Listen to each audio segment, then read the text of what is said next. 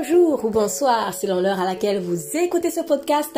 Je suis Estelle Djengue, pasteur de l'église Jésus-Christ, roi des nations. Est-ce que vous vous êtes déjà un jour senti blessé parce qu'une personne, un compatriote en l'occurrence, vous aurait fait du mal? Si c'est le cas, j'ai une nouvelle pour vous. La vérité ne se trouve pas dans la patrie, mais elle se trouve en Jésus-Christ. C'est naturel, humainement parlant, de se sentir euh, particulièrement offensé lorsque une personne qui vient du même pays que nous, du même village que nous, euh, de la même nation que nous, etc., ben, nous a fait du mal. Parce qu'on ne s'attend pas à cela. On se dit, oui, il aurait peut-être eu plus d'égards ou elle aurait eu plus d'égards envers moi parce que nous sommes du même village, nous sommes de la même patrie, nous sommes du même pays, etc. Mais l'homme ne réfléchit pas comme ça. L'être humain est mauvais. Qu'il vive en Afrique, en Europe, en Asie, etc. C'est pour cela que Jésus-Christ est venu nous sauver. Si la vérité se trouvait dans un pays, si la vérité se retrouvait dans une appartenance à un village, si la vérité se retrouvait dans la patrie, Jésus-Christ n'aurait pas versé son sang. Alors, soyez libérés de cette mentalité de l'idolâtrie de la patrie qui nous maintient dans des amertumes inutiles. Je vous invite à écouter le message de ce culte dans son intégralité et je suis convaincue que Dieu vous parlera précisément par rapport à votre situation. Il vous aime. Vous êtes bénis. Nous allons dans le livre de 2 Rois chapitre 5 à propos d'une histoire que nous avons déjà, euh, que nous connaissons, si pour ceux qui lisent régulièrement la Bible. C'est l'histoire du général syrien Naaman. Euh, c'est vraiment important de revenir sur des choses que nous pensons même déjà connaître parce que vraiment, comme je le dis toujours, chaque fois que vous revenez sur un passage quelques temps plus tard, vous avez toujours une nouvelle couche de la révélation. Et avec ça, moi, je réalise vraiment la, à quel point la parole de Dieu est vraiment éternelle. Parce que imaginons que à chaque fois que tu reviens sur le même passage, tu te rends compte qu'il y a encore quelque chose de plus. Et ça ne s'arrête jamais. En fait, c'est en cela que la parole de Dieu est éternelle. Parce que c'est un puits sans fin. C'est une source sans fin. Tu ne peux pas dire c'est bon, je connais bien ce passage. en fait, tu connais peut-être bien la lettre, mais le réma de ce passage-là, est-ce que tu le connais? Or, c'est le réma en fait qui s'ouvre, c'est la révélation en fait qui s'ouvre. Et vraiment, un bout de phrase de la parole de Dieu cache d'innombrables joyaux. Donc, euh, moi, je viens, je reviens sur ce texte-là avec fierté et avec joie parce que euh, Dieu, euh, en tout cas personnellement, il m'en apprend encore des choses qu'il y a peut-être quelques années, quelques mois ou quelques semaines, je n'avais pas forcément vu sous cet aspect-là. Mais vous savez aussi, euh, vous avez des révélations nouvelles sur des mêmes passages en fonction de votre saison de vie. C'est pour ça que c'est important de vivre des choses avec Dieu. Si je ne vis jamais rien avec Dieu, franchement, la parole, elle n'aura pas, voilà, elle n'aura pas de sens. Je vais lire, euh, mais juste comme un, simple conte naturel comme ça. Mais c'est pas des contes, c'est pas, ce sont pas des histoires, mais c'est vraiment de la vie. Donc, il est important de, vivre des choses avec Dieu parce que quand je vis quelque chose avec Dieu, à ce moment-là, quand j'ouvre sa parole, elle va me parler particulièrement. Et je vais donc voir des choses que je n'avais pas vues quand, par exemple, je passais par une saison différente il y a quelque temps plus tôt. Donc, c'est comme ça. Nous allons relire ce passage. Donc, c'est une longue lecture de verset 1 au verset 18. Mais c'est nécessaire. Donc, je demande la lecture de 2 Rois, chapitre 5, du premier verset jusqu'à la fin, verset... Euh, on va d'abord aller euh, au verset 19, euh, pas jusqu'à la fin, mais nous allons nous arrêter au verset 19. Merci pour la lecture. Naaman, le général en chef de l'armée du roi de Syrie, était un homme que son maître, le roi de Syrie, tenait en haute estime et auquel il accordait toute sa faveur, car par lui, l'Éternel avait accordé la victoire aux Syriens. Hélas, ce valeureux guerrier était atteint d'une maladie de peau rendant impur. Or, au cours d'une incursion dans le territoire d'Israël, les troupes de pillards syriens avaient enlevé une petite fille. À présent, elle était au service de la femme de Naaman. Un jour, elle dit à sa maîtresse Si seulement mon maître pouvait aller auprès du prophète qui habite à Samarie, cet homme le guérirait de sa maladie. Naaman répéta au roi les propos de la jeune fille du pays d'Israël. Alors le roi de Syrie lui dit C'est bien, rends-toi là, rends-toi là-bas, je vais te donner une lettre pour le roi d'Israël. Ainsi, Naaman se mit en route, emportant 350 kilos d'argent, 70 kilos d'or et 10 vêtements de rechange. Arrivé à Samarie, il remit au roi d'Israël la lettre dans laquelle il était dit Tu recevras ce message par l'intermédiaire de mon général Naaman, que j'envoie pour que tu le guérisses de sa maladie de la peau. Quand le roi d'Israël eut pris connaissance du contenu de cette lettre, il déchira ses vêtements et s'écria Est-ce que je suis Dieu, moi? Est-ce que je suis le maître de la vie et de la mort pour que cet homme me demande de guérir quelqu'un de sa maladie de la peau? Reconnaissez donc et voyez qu'il me cherche querelle. Lorsque Élisée, l'homme de Dieu, apprit que le roi d'Israël avait déchiré ses vêtements, il lui fit dire Pourquoi as-tu déchiré tes vêtements? Que cet homme vienne donc me voir et il saura qu'il y a un prophète en Israël.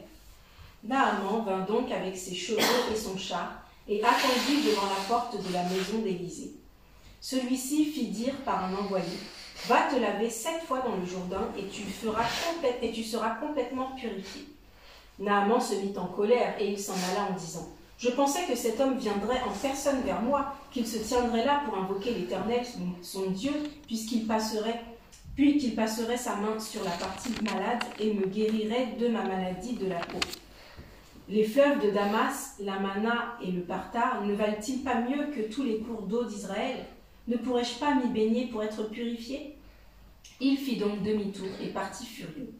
Mais ses serviteurs s'approchèrent de lui pour lui dire Maître, si ce prophète t'avait ordonné quelque chose de difficile, ne le ferais-tu pas? À plus forte raison devrais-tu faire ce qu'il t'a dit s'il ne te demande que de te laver dans l'eau pour être purifié. Alors Naaman descendit dans le Jourdain et s'y trempa sept fois, comme l'homme de Dieu le lui avait ordonné, et sa chair redevint nette comme celle d'un jeune enfant. Il était complètement purifié. Il retourna vers l'homme de Dieu avec toute son escorte. Lorsqu'il fut arrivé, il se présenta à lui en disant Voici, je reconnais qu'il n'y a pas d'autre Dieu sur toute la terre que celui d'Israël. Maintenant, accepte, je te prie, un cadeau de la part de ton serviteur. Élisée répondit Aussi vrai que l'Éternel que je sers est vivant, je n'accepterai rien. Naaman insista mais Élisée persista dans son refus. Alors Naaman dit Puisque tu refuses tout cadeau, permets-moi du moins d'emporter un peu de terre de ton pays, juste autant que deux mulets peuvent emporter. Car dorénavant ton serviteur ne veut plus offrir ni holocauste, ni sacrifice de communion à d'autres dieux qu'à l'Éternel. Seulement que l'Éternel veuille me pardonner la chose suivante. Quand mon souverain se rend dans le temple du dieu Rimon, pour s'y prosterner. Je dois me prosterner en même temps que lui, car il s'appuie sur mon, mon bras. Que l'Éternel pardonne donc ce geste à ton serviteur. Élisée lui dit Va en paix. Amen. Le quitta. Amen. Amen. Merci pour la lecture. Alors, donc, pour ceux qui ne savent pas, il s'agit ici d'un général, c'est un général d'armée et dont il est dit qu'il était un homme très très vaillant et euh, son roi, le roi de Syrie, était euh, vraiment le considérait beaucoup parce que parce que c'était par sa main que Dieu avait délivré les Syriens. Il est écrit dans le verset premier.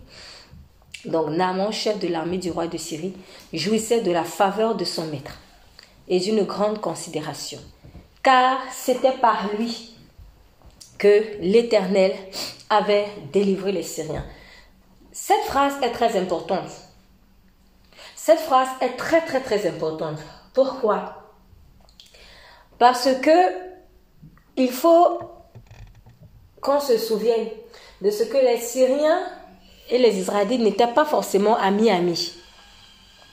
Donc quand on lit la parole, surtout dans l'Ancien Testament, on voit bien qu'il y avait vraiment une inimitié entre les Syriens et les Israélites. Bon, les Syriens aimaient aussi beaucoup persécuter les Israélites. Parfois, c'était euh, lorsque les Israélites eux-mêmes se détournaient, ou la plupart des fois, je dirais d'ailleurs, euh, euh, la plupart des fois, lorsque les Israélites se détournaient de Dieu, eh bien, bah, ils, ouvraient des portes, ils ouvraient des portes au diable, et voilà qu'ils se faisaient oppresser par plusieurs peuples, parmi lesquels les Syriens, mais il y avait aussi des attaques effrontées. Par exemple, euh, lorsque euh, euh, les Syriens sont venus chercher un jour la tête d'Élysée, ils n'ont pu rien faire, donc Dieu les a aveuglés. Dieu les a aveuglés et finalement, ben, Élysée leur a même offert à manger. Donc, il les a renvoyés chez eux comme ça. en tout cas, pourquoi je dis que cette phrase est importante? Parce qu'on nous dit que c'était par Naaman que Dieu avait délivré les Syriens. Ce qui veut dire que on ne sait pas exactement ce qui s'est passé, mais forcément les Syriens avaient été dans, un moment de détresse aussi. Et voilà que Dieu est venu au secours des Syriens. Je pense que pour euh, peut-être un Israélite de l'époque euh, qui ne connaît c'est pas vraiment l'amour de Dieu, l'amour de Dieu pour l'être humain, il aurait trouvé ça bizarre. Je pense que pour un Israélite, euh, euh, je pense que pour un Israélite qui a du mal avec les étrangers ou alors qui est très attaché peut-être à sa, à sa culture, il aurait trouvé ça bizarre. Mais comment ça, Dieu, il va délivrer des Syriens? Donc, on comprend que, à vrai dire, le problème, je le répète encore une fois parce que je l'ai déjà dit dans le cas des messages, mais le problème de Dieu, ce n'est pas ton sang syrien en fait. Le problème de Dieu, ce n'est pas ton sang étranger. Je parle du vrai Dieu, en tout cas. Son problème, c'est seulement le cœur. C'est tout. C'est le cœur. Mais sinon, Dieu n'a aucun problème avec le fait que je sois syrien, je sois israélite, que je sois arabe, que je sois africain, que je sois européen, que je sois asiatique. C'est pas ça en fait. Si son nom est invoqué quelque part, quelle que soit ta couleur de peau, quelle que soit ton origine, que tu sois métis ou pas métis, etc., Dieu va venir voler à ton secours. Donc, Dieu aimait le Syrien tout autant que l'Israélite en fait. De ces derniers temps, ce genre de message me presse vraiment le cœur. Et je, je pense que, en fait, s'il me presse le cœur comme ça, c'est, c'est que en même temps, en ce moment-là, il y a beaucoup de personnes qui doivent comprendre ça. Peut-être que pour d'autres, c'est banal, parce qu'ils ne ressentent pas forcément euh, ils n'ont peut-être jamais été en tant que tel euh, euh, victime de, d'attaques racistes. Quand tu n'as jamais vraiment été victime d'attaques racistes, ça peut être un peu difficile de, de voir l'importance de ce genre de message. Mais quand tu as été vraiment victime d'attaques racistes ou quand tu as un problème en fait d'identité, ce message va prendre tout son sens. Et je souhaite que même pour celui qui n'avoir jamais été victime d'attaques racistes, qu'ils prennent ce message très très au sérieux. Pourquoi? Parce que souvent en nous, je dirais même que toujours, jusqu'à ce que le Saint-Esprit lui-même vienne t'ouvrir les yeux et te délivre de ça. Mais en fait, l'être humain, l'être humain, encore simplement adamique, a un problème avec sa patrie. Quand je dis un problème, c'est-à-dire qu'il y a un attachement viscéral qui doit être nettoyé. En fait, nous sommes un peu trop attachés à la patrie et cet attachement à la patrie-là, euh, qui est charnel, mais pas spirituel, c'est-à-dire ça ne vient pas du Saint-Esprit, c'est pas un amour du Saint-Esprit, mais c'est un amour à la Moab. C'est un amour charnel en fait. Et cet amour charnel-là, pour la patrie, nourrit entre autres du racisme. Or, quand il y a donc du racisme, bon, encore que bon, moi, j'aime pas vraiment beaucoup l'expression racisme, mais je vais l'employer parce que je sais que beaucoup vont mieux comprendre ça comme ça. Parce qu'à la base, il n'y a qu'une race, la race humaine.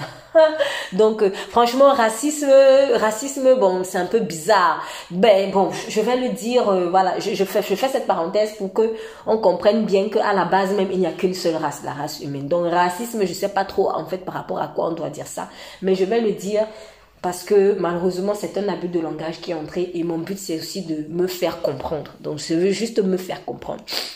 Donc, ce que je disais, c'est que euh, quand je suis trop attachée à la patrie, j'ouvre des portes au racisme sournois ou expressement euh, manifesté. Parce que le racisme peut être sournois, comme il peut être vraiment manifesté. Voilà. Et ce racisme-là, implicite comme explicite, en fait, ferme des portes à beaucoup de bénédictions.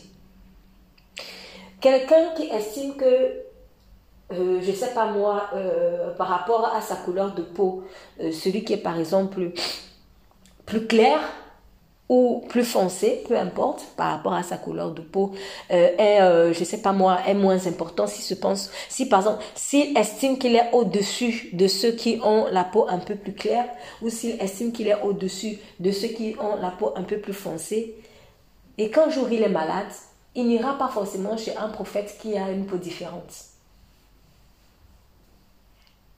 C'est ça. Et vraiment, je parle en connaissance de cause. C'est encore plus dangereux quand le racisme est sournois. C'est encore plus dangereux quand le racisme est sournois. Le racisme sournois, c'est quoi? Je vais parler d'exemples que j'ai que vu en fait, vu et vécu en même temps.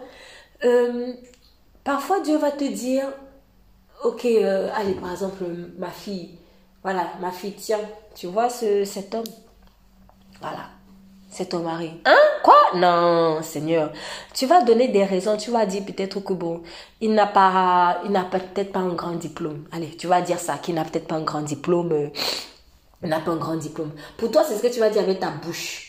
Mais si le Saint-Esprit commence à gratter, gratter, gratter, gratter, en fait, on va se rendre compte que le problème, c'est pas vraiment le diplôme. Parce qu'on t'aurait donné quelqu'un à la même couleur de peau que celui-là, qui est même encore sous-diplômé, c'est-à-dire, il est très même. Tu vas courir. En fait, beaucoup de personnes, je prends juste par exemple le cas du mariage, mais ça peut encore être plein d'autres choses. Beaucoup de personnes, en fait, refusent la personne que Dieu leur montre à cause d'un problème de peau. Moi, j'ai dit que jamais je n'épouserai de noir. Jamais. Tu as confessé. Quand tu as déjà confessé ça, toi tu t'es déjà bloqué. Sauf que c'était une noire que Dieu lui voulait pour toi. Et quand il voulait cette noire pour toi, c'est pour un but. Pourquoi? Parce que tu ne te maries pas pour toi. Parce que derrière peut-être cette mixité, dans le cas d'un couple où Dieu voulait la mixité, derrière cette mixité-là, Dieu a un appel précis pour des personnes. Peut-être des personnes qui ont un problème d'identité. Peut-être des personnes qui ont pas une identité.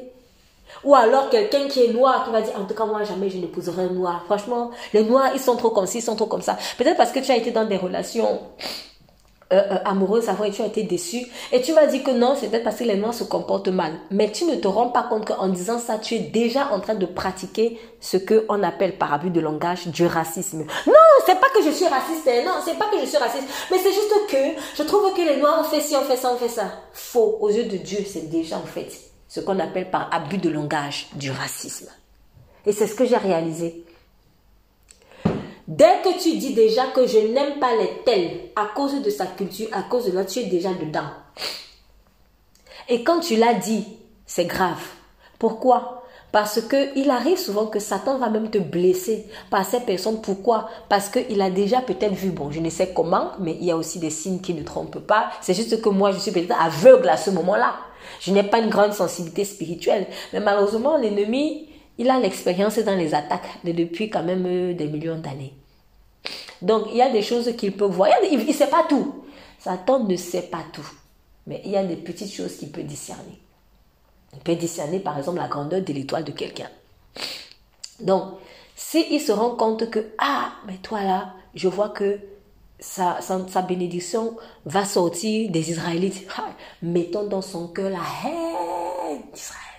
Mettons dans son cœur. Tu vas te lever un matin, peut-être tu ne sais même pas pourquoi. Parfois même c'est encore plus stupide, excusez-moi. Tu sais pas pourquoi, mais tu n'aimes pas les Israélites. Tu n'aimes pas. Tu n'aimes pas. A, on te dit, tu n'aimes même pas pourquoi. Ah, c'est comme ça. On ne peut pas aimer tout le monde. C'est pas une raison de quoi on ne peut pas aimer tout le monde. Ça, c'est dans les ténèbres qu'on ne peut pas aimer tout le monde. Mais dans le royaume de Dieu, nous sommes appelés à aimer tout le monde. C'est un devoir. Mais c'est impossible. Oui, ce qui est impossible à l'homme est possible à Dieu. Or, ce n'est plus moi qui vis, c'est Christ qui vit. Et justement, le Saint-Esprit vit en moi afin que je sois en mesure d'aimer tout le monde. C'est dans quel monde ça où on n'aime pas tout le monde, si ce n'est pas le monde de Satan Vous pensez vraiment qu'on peut débarquer au ciel avec une mentalité comme ça J'aime pas tout le monde. J'aime pas les Chinois. J'aime pas les ceci. En fait, hein, il y a des, des péchés que nous négligeons. Dès qu'on va voir quelqu'un tomber dans la fornication, on va dire Oh Mais il y a des péchés. J'aime pas les Chinois. J'aime pas les Nigériens.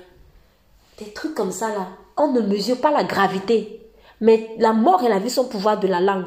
Pendant que toi, tu es en train de dire ça, en fait, toi, tu es en train de te fermer de la bénédiction qui doit passer par la Chine ou par le Nigeria ou je ne sais encore quel pays. Arrêtons de négliger le péché de racisme sournois.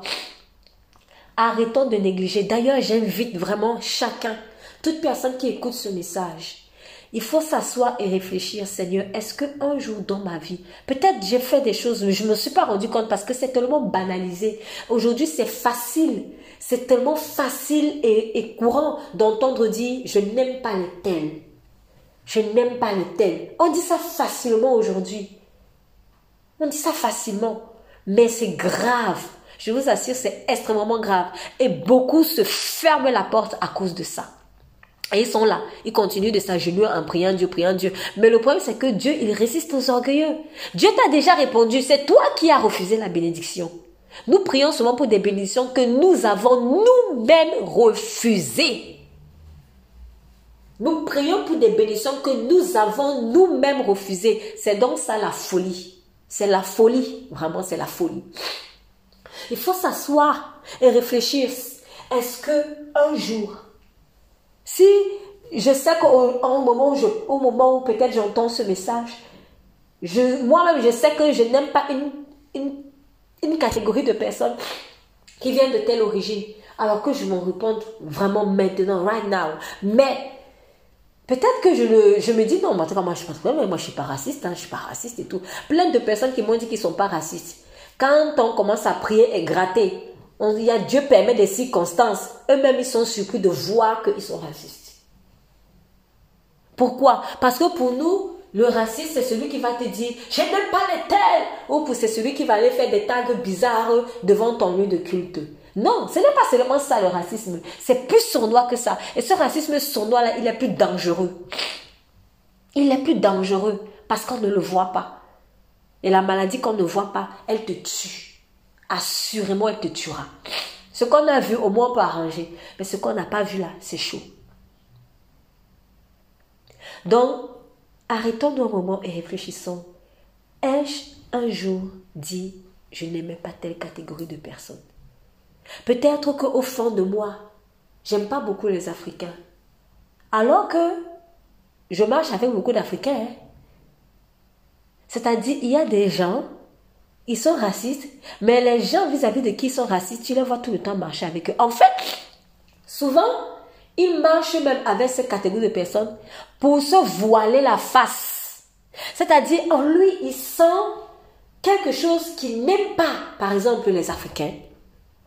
Et il va se voiler la face et dire non, non, je, refuse ce sentiment-là.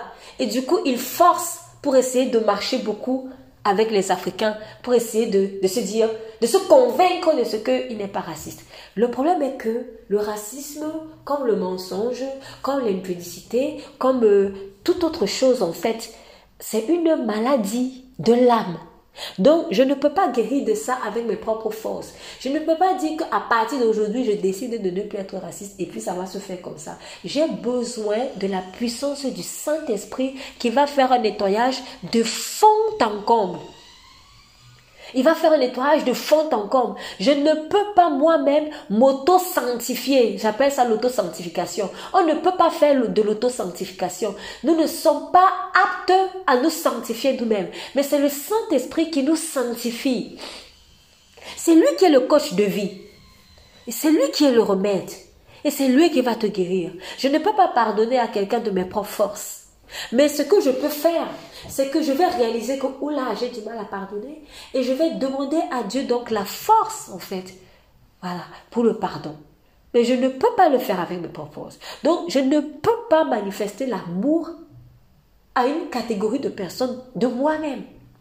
Ce que je dois faire, c'est reconnaître que je n'aime pas telle catégorie de personnes. Et quand je reconnais devant Dieu, je lui demande pardon Et à ce moment-là, je lui demande la grâce, en fait, de manifester, de déposer son amour, en fait, dans mon cœur pour ces personnes. Si j'ai accepté Jésus-Christ, en réalité, cet amour est déjà répandu dans mon cœur. Il doit simplement pousser comme une plante. Il est là en graine, mais il doit pousser comme une plante. Donc c'est important. Ne négligeons pas ça, s'il vous plaît. Parce que si vous négligez ça, et que tu vas te dire, non, de toute façon, moi je ne suis pas, moi je suis pas raciste. Un jour, le racisme va se manifester au moment où tu ne t'y attends pas. Ça va faire comme une bouteille de champagne pleine. Et ça va sauter, boum. Et en fait, pire encore quand ça se manifeste devant les gens. Pourquoi je n'aime pas cette catégorie de personnes? Il y a des racismes, des racismes sournois. Alors, la sournoiserie du racisme se manifeste aussi quand ce sont des personnes à la même couleur de peau que moi. Par exemple, je sais que j'ai la peau foncée, mais je n'aime pas les gens à la peau foncée. Je n'aime pas les gens à la peau foncée. Donc tu as la peau foncée. Et tu viens d'un pays où les gens ont la peau foncée. Mais toi, quand tu vois les gens la peau foncée, il y a un petit diabloton là qui te dit dans la tête, non, toi tu es au-dessus d'elle. Non, non, toi t'es pas noir. Non, je suis pas noir, hein, moi je suis pas noir. Et tu fais genre, euh, en tout cas, vous les Africains là, ah, de toute façon, moi je suis européenne, hein. Moi je suis européenne. Bon, ok. Je peux comprendre si tu es né ici et tout ça. Là, c'est vraiment culturel. Je peux comprendre. Mais au-delà de ce que peut-être tu sois même né ici, au-delà de ça, quand Dieu va te mettre des gens à la peau foncée là-devant, c'est pour te rappeler quand même que, mon ami, vous êtes pareil. Peut-être c'est juste une question d'immigration qui a fait que tu t'es retrouvé ici. Parce que tu aurais été dans les mêmes circonstances que ces personnes. Tu serais né dans la famille de ces personnes. Tu n'aurais pas migré. Ce qui fait que tu sois né ici, c'est parce que peut-être tes parents ont migré, donc tu es né ici. Mais sinon, vous n'êtes pas différent en fait. Et on, voit ça trop. On voit ça trop. Donc il y a du racisme, même avec les gens de la même couleur de peau que moi. C'est horrible. C'est horrible. Ouais, moi j'aime pas les arabes, j'aime pas les arabes. Alors que tu es arabe. J'aime pas les noirs, j'aime pas les noirs. Pourtant tu es noir. J'aime pas les blancs, j'aime pas les blancs, mais pourtant tu es blanc. Bon, déjà même, euh, je redis, je fais encore une parenthèse, excusez-moi. J'estime que tout ça, ce sont encore des abus de langage. Parce que, euh, par exemple, noir, noir, le vrai noir, c'est ça. Voilà. Donc, euh, moi, en l'occurrence, je dirais qu'à vrai je suis marron.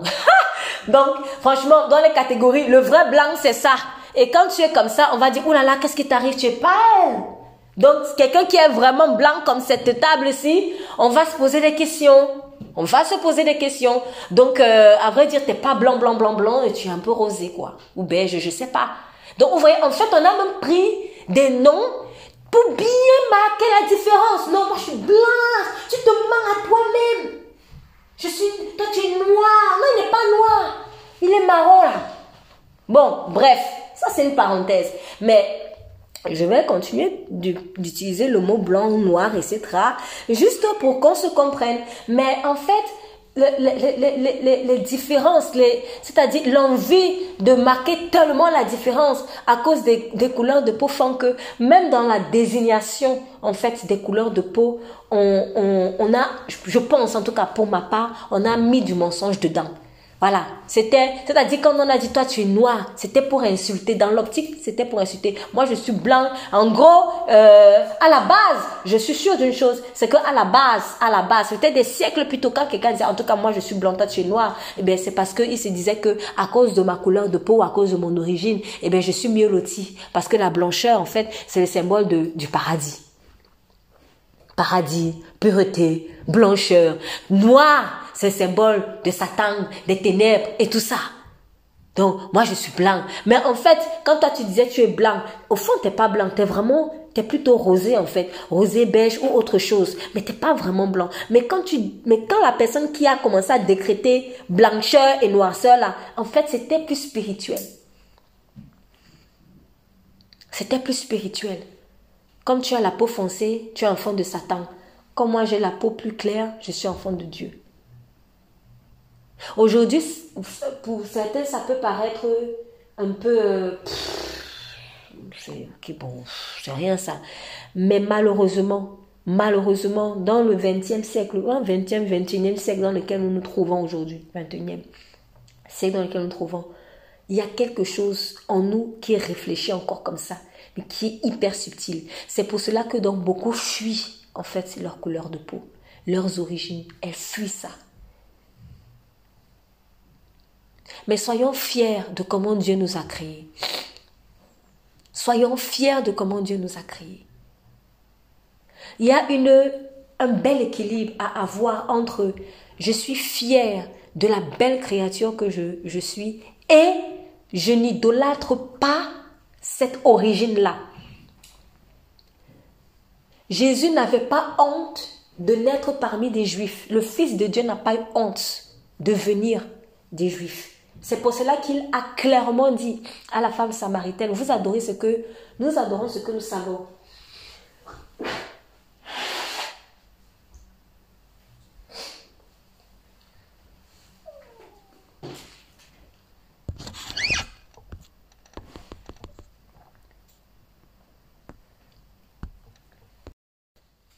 Donc je disais que le Seigneur Jésus n'a pas eu honte en fait de dire à la femme samaritaine, le salut vient des Juifs. Il n'avait pas eu honte. Il a testé en fait. Il n'avait pas honte du fait qu'il soit d'Israël. Cependant, cependant, c'est le même Dieu qui disait, par exemple, à Abraham, et d'une manière encore indirecte à d'autres personnes, quitte ta patrie. Quitte ta patrie. Donc, comment le même Dieu qui va se réclamer peut-être de venir d'Israël va encore dire à quelqu'un quitte C'est parce que Dieu sait très bien faire l'équilibre. Si par exemple je suis mal dans ma peau parce que je suis, on va dire, blanche, ça va pas plaire à Dieu. Dieu, parce que c'est comme si tu l'insultes en fait. Ouais, pourquoi tu m'as fait blanche et tout ça? Ben, c'est lui le potier. C'est lui le potier en fait. Donc s'il t'a fait avec cette belle couleur, dis-lui merci, gloire à Dieu. Mais maintenant, si moi, je commence à dire que oui, la race blanche, c'est celle qui est supérieure, ça ne va pas aussi lui plaire. Parce que là, je tombe, je quitte un extrême pour aller à un autre extrême. Donc, il y a deux extrêmes. L'extrême de être mal à cause de ma couleur de peau. Et l'autre extrême de ma couleur de peau, elle est supérieure. Et voilà comment Satan nous trompe. Donc il va t'observer, il va dire, bon, comment lui je peux le détourner? À gauche ou à droite? À gauche ou à droite? À gauche ou à droite? Il t'observe, il t'observe. Hum. Quand je vois, je vois que bon, il a un peu, peut-être il n'est pas bien dans son identité. Là, on me dire, tu sais, tu es noir, c'est pas bien, hein? c'est pas bien, décape-toi, décape-toi. Parce que c'est quand tu seras plus clair que les hommes vont te regarder. Tu vois, tu es trop foncé, tu es trop noir, fais un truc, fais un truc marqué. Bref, et tu commences à être mal avec cette couleur de peau-là. Ou encore un autre dit, mais au fait, moi je suis même, je suis même métisse, je suis métisse, mais finalement je suis quoi en fait? Parce que tout le monde, ils ont un truc, papa, maman viennent de, quelque part exactement. Et, l'autre, papa, maman viennent de quelque part. Mais moi c'est entre les deux, et puis je sais pas, a un problème. C'est là que vous verrez dans beaucoup, dans plusieurs pays où il y a beaucoup de métissage, il y a un grand problème en fait par rapport à l'identité. Un grand problème par rapport à l'identité. Pourquoi? Parce que malheureusement, le diable a réussi à convaincre les gens que, eh ben, t'as pas ta place. Tu n'as pas de place fixe. tu n'as pas de place fixe. C'est ça. Et du coup, tu claudiques. Tu claudiques. Tu claudiques. Parfois, il va te dire, choisis. Choisis. Et maintenant, en fonction de ses intérêts, non, moi je choisis plutôt mon côté blanc, hein, parce que, ouf, enfin, j'aurais pas aimé être du côté euh, de ceux-là qu'on était, qui, était, qui a été réduit en esclave, là, non, moi je veux pas, je veux pas. D'autres aussi, ça va être un peu trop, trop l'autre extrême. Ouais, moi je veux pas le côté blanc, parce que les blancs ils sont comme ça. Bref, vraiment, chacun avec ses blessures et des mentalités bizarres. Mais, quoi qu'il en soit, faisons attention pour ne pas nous détourner soit du côté gauche, soit du côté droit. Le côté gauche qui va être peut-être que je ne suis pas bien dans ma peau. Le côté droit qui va être que moi je suis supérieur à vous. C'est pas ce que Dieu nous demande. Dieu m'aime tel que je suis.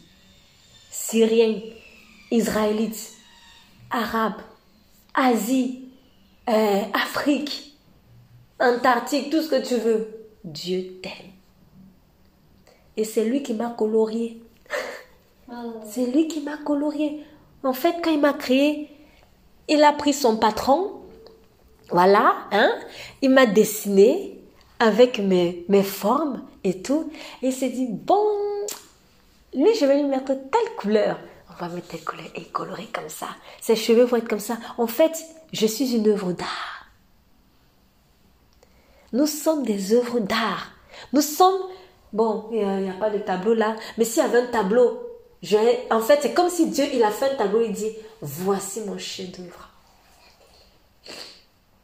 Voici mon chef-d'œuvre. Je suis une œuvre d'art et je dois confesser ça. Je suis une œuvre d'art. De pas n'importe qui, hein.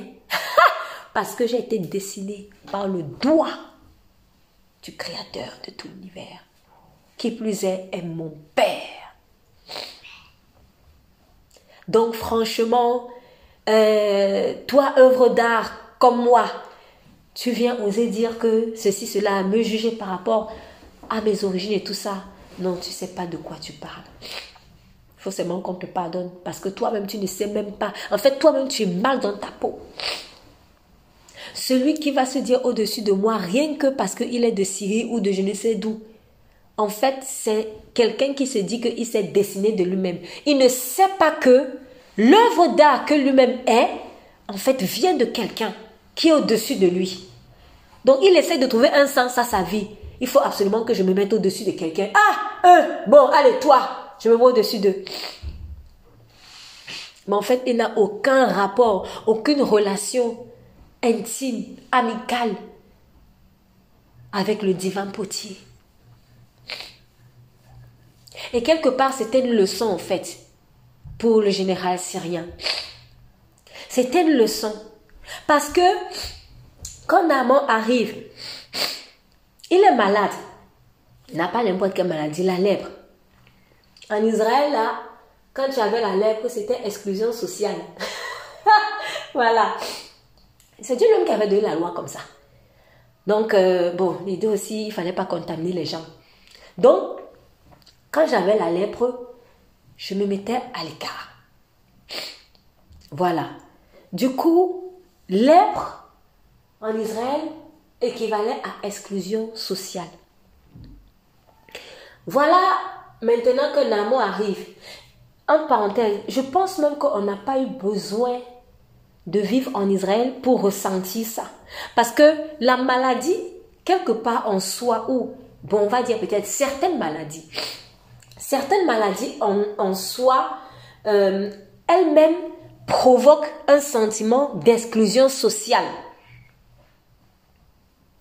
Je répète, certaines maladies en elles-mêmes, en elles-mêmes, provoquent un sentiment d'exclusion sociale.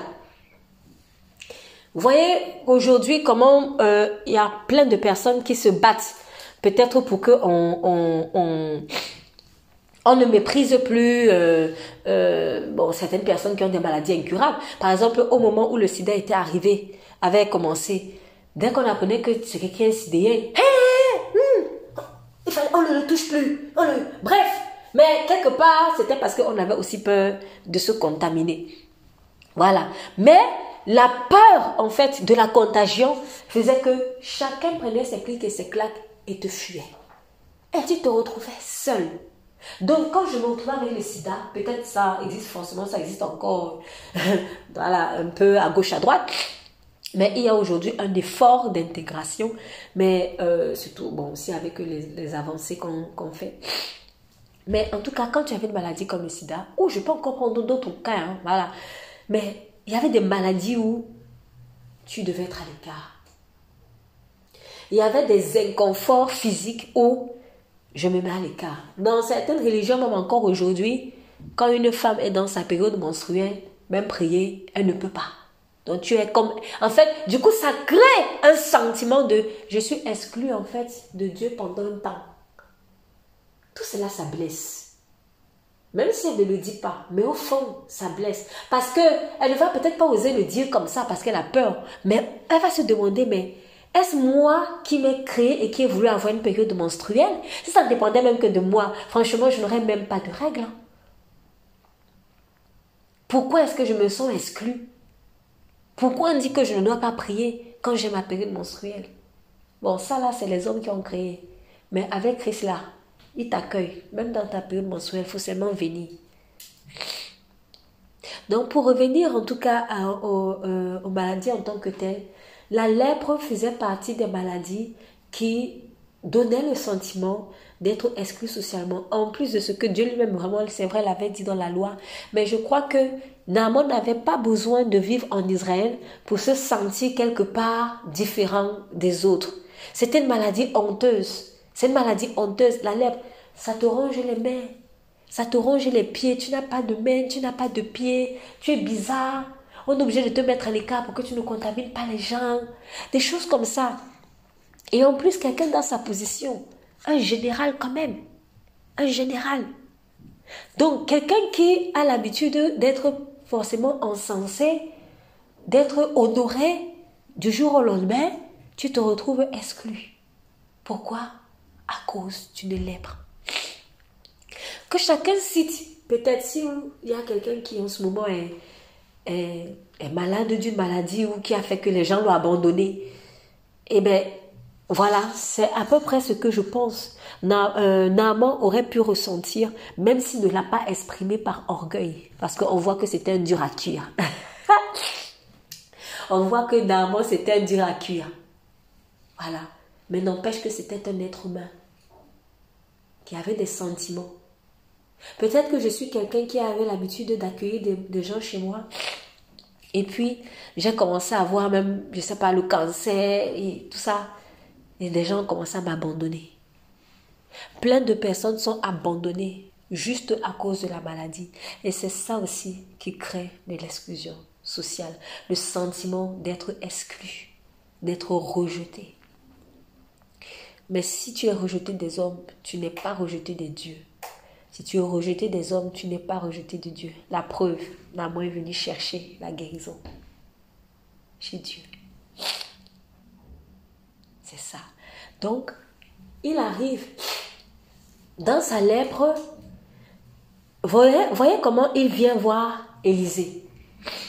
Avec toute sa troupe, des chevaux et des chars.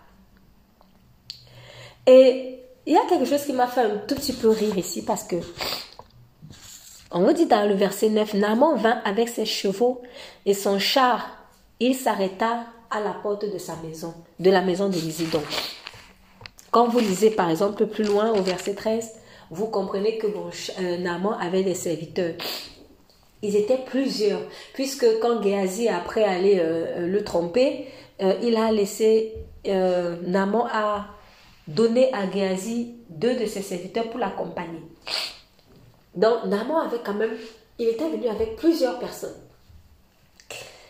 En tout cas, il est venu avec, euh, il est venu avec, pardon, pardon, avec toute une escorte. Et quand j'ai vu ça, ça m'a fait penser à quelque chose. Certains n'ont pas forcément vu ça comme ça, mais moi je suis convaincue de ça. Et je crois que la réaction de Naaman a trahi ce que je vais dire. Je rappelle, je rappelle encore le contexte de la lèpre, du lépreux. Quand tu es un lépreux, tu es exclu. Lèpre, dans la tête des gens, signifie exclusion, pauvreté, parce que tu n'as plus rien et tout ça. Voilà, après la galère. Tu galères. Mais Naaman est général. Il a la lèpre. Il y a quelque chose au fond qui dit, hum. non, je suis quand même un général. D'ailleurs, je vais venir avec tous mes chars et mes chevaux. Pourquoi venir chercher la guérison avec toute une escorte? Excusez-moi, je pose aussi la question. Quand tu es malade et que tu vas à l'hôpital, est-ce que tu vas avec eux tous tes chauffeurs, si tu es peut-être milliardaire, est-ce que tu vas avec toute ton escorte au point où tout l'hôpital doit savoir qu'à l'heure ci, voici monsieur qui est arrivé. Franchement, à quoi cela sert-il? À quoi cela me sert-il? D'aller chercher la guérison avec beaucoup de chevaux, avec beaucoup de... Bon, peut-être on va dire qu'il est venu pour apporter des cadeaux à l'homme de Dieu. Bon, ok. Mais tous les serviteurs là, est-ce qu'ils étaient obligés d'être là? Normalement même, normalement, bon, peut-être beaucoup ne vont pas, certains ne vont pas réfléchir comme ça. Mais je pense que si je suis un gouverneur ou une, une, figure, une personnalité importante dans un pays et que je chope une maladie comme la lèpre comme ça là, je vais venir à l'hôpital discrètement. Vous savez, beaucoup de stars, elles vont à l'hôpital, mais vous n'êtes pas au courant. Hein. Ça ne sort pas dans les journaux forcément. Parfois, ça va sortir, mais parfois, ça ne sort pas. Ou quand ça sort, on vous dit que il était à l'hôpital. On te parle à l'imparfait. Donc, quand il est parti, toi, tu ne savais pas. Parce qu'il y a certaines maladies. Est-ce que tout le peuple a besoin d'être au courant? Oh, pardon. Tout le monde n'a pas besoin de savoir que je suis lépreux. Vaut mieux que j'aille discrètement. Bon, je vais prendre un, deux, trois, certains, mais ça va. Mais lui, il est venu avec toute une grande escorte. Pourquoi?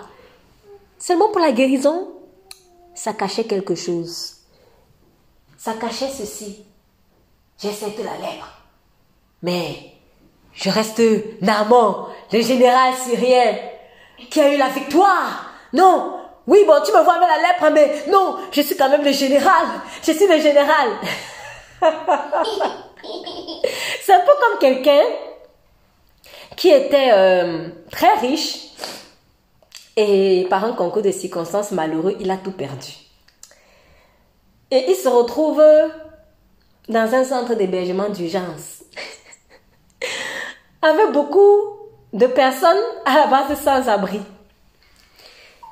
Et quand il voit toutes ces personnes, et il se dit, ah, donc moi je suis dans cette situation, non, il commence à dire, bon, tu sais, toi, tu me vois là, hein, mais moi, j'étais une grande star. Hein, ah, en fait, je suis une grande star. Là où tu me vois là, c'est pas parce que tu me vois aussi avec vous là. Non, non, non, non, je suis pas SDF, je suis pas SDF. Non, tu es SDF.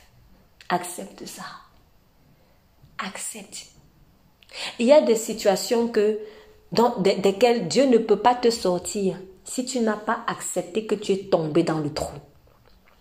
Parce qu'on ne sort quelqu'un du trou que lorsqu'il est vraiment tombé dans le trou. Quelqu'un ne peut pas t'appeler, viens me sortir du trou, tu viens, tu vois que le trou est vide. Non. Tu vas dire, mais tu m'as appelé pourquoi Si tu m'appelles pour te sortir du trou, c'est que tu es dans le trou. Mais imaginons maintenant quelqu'un qui se trouve dans le trou. Il crie à l'aide, à l'aide, à à l'aide. Tu viens. Il te dit, tu sais, tu me vois comme tu me vois là. Euh, je suis le général, hein, donc euh, je ne suis pas en fait tombé dans le trou. Je ne suis pas tombé dans le trou. Ah Même tu vas réfléchir deux fois même avant de les tirer. Comment tu peux aider quelqu'un qui n'admet pas qu'il soit tombé? C'est pour cela que malheureusement Dieu va souvent permettre, malheureusement ou je dirais plutôt heureusement pour nous, Heureusement pour notre cœur, Dieu va permettre des situations humiliantes. Il va permettre des situations humiliantes. Il y a des gens, tu te retrouves sans maison. Appelle le numéro d'urgence. Non Non Non Non Non, non, non. Pourquoi? Parce que ça lui, ça l'atteste, ça, ça, oui, ça atteste à cette personne qu'il est sans domicile fixe. Et c'est un statut qu'il ne veut pas. Le fait que Naaman soit venu avec tant d'apparat comme ça, c'était pour camoufler quelque part la lèpre. Mais en vain. Et c'est comme ça que nous, en fait, nous camouflons souvent nos lèpres avec plein d'apparat. Avec plein d'apparat. Acceptons que nous sommes tombés. Parce que Dieu ne peut pas te sortir du trou si tu n'acceptes pas que tu es dans le trou. Il y a plein de personnes, quand ils se trouvent dans une, dans une maison, euh, un hébergement d'urgence, il passe toute sa vie à te raconter sa vie passée de quand il était riche. Tous les jours, il te rappelle qu'il était riche avant. Mon ami, c'est fini là. Maintenant, il faut passer à autre chose.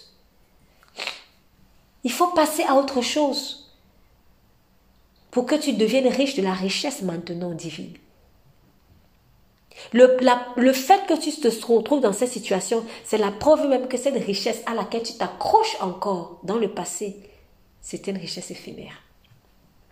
Le fait que Naaman se retrouve avec la lèpre montre que tous les espoirs là qu'il a vécu, c'était des espoirs éphémères.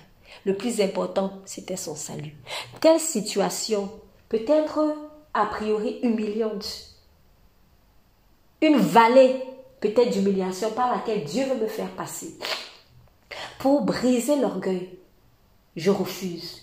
Est-ce que par exemple Dieu est en train de me faire passer par une vallée d'humiliation, mais pour briser mon orgueil en réalité, et je refuse cette situation, je ne peux pas vivre ma guérison si je n'accepte pas de passer par la vallée de l'humiliation. Vous comprendrez donc pourquoi, quand il est arrivé, verset 10, Élisée lui fit dire par un messager, va, lave-toi dans le Jourdain. Élisée n'est même pas sorti le voir. Vous savez pourquoi? Parce que l'état de cœur de Naaman disait, non, je suis pas, j'ai pas la lèpre, j'ai pas la lèpre. Donc pour bien lui montrer qu'il est tombé bas, il ne sort même pas. Et l'envoie serviteur. Pour l'envoyer où Va te plonger dans le Jourdain sept fois. Quand tu plonges, ça montre que tu es tombé en fait. C'est ça le baptême. Le baptême, ça montre que je, j'y mets, j'entre dans les profondeurs de l'eau et je ressors. C'est ça le baptême. Jésus-Christ est ce qu'il est. Mais il est entré dans les profondeurs de la terre. Il a pris la pire des humiliations qu'un homme puisse avoir pour nous tracer le chemin. Et nous, on croit qu'on va arriver au paradis en contournant ça. On se met le doigt dans l'œil là. Donc c'était pour rappeler à, Naman. Parce que Naman avait fait, il avait esquivé. Non, il vient avec les apparats. Il esquive, il esquive, il esquive. Quand il arrive maintenant devant le prophète, le prophète ne sort même pas. Va dans le Jourdain, tu plonges là-bas. Et les mêmes personnes que tu as amenées comme pour dire que c'est toi qui es le chef ici là, c'est devant eux-mêmes que tu vas plonger. C'est ça qui est encore plus grave. Si au moins je m'avais plongé toute seule, personne ne me voit. Mais là, Naaman était obligé de plonger dans le Jourdain devant les serviteurs. Quelle humiliation aux yeux d'un homme comme lui, s'est-il dit. C'est ça en fait. En fait, le fait qu'il plonge comme ça dans l'eau, c'était pour lui rappeler que Naaman, tu es lépreux, hein? Tu es lépreux. Tu es lépreux. Ce n'est pas les appareils, les chevaux que tu fais là. Mais tu es lépreux. Mon ami, tu es lépreux, frère. Donc, euh, quelque part, en fait, il faut qu'on s'arrête et qu'on se dise, ah oui, mince, purée, je suis vraiment tombée. Je suis vraiment tombée. Et c'est parce que je suis tombée que je peux crier à l'aide. Donc quand je crie à l'aide, Seigneur, aide-moi, aide-moi, aide-moi. Mais comment Dieu va m'aider alors qu'au fond, je n'admets pas que je suis à terre?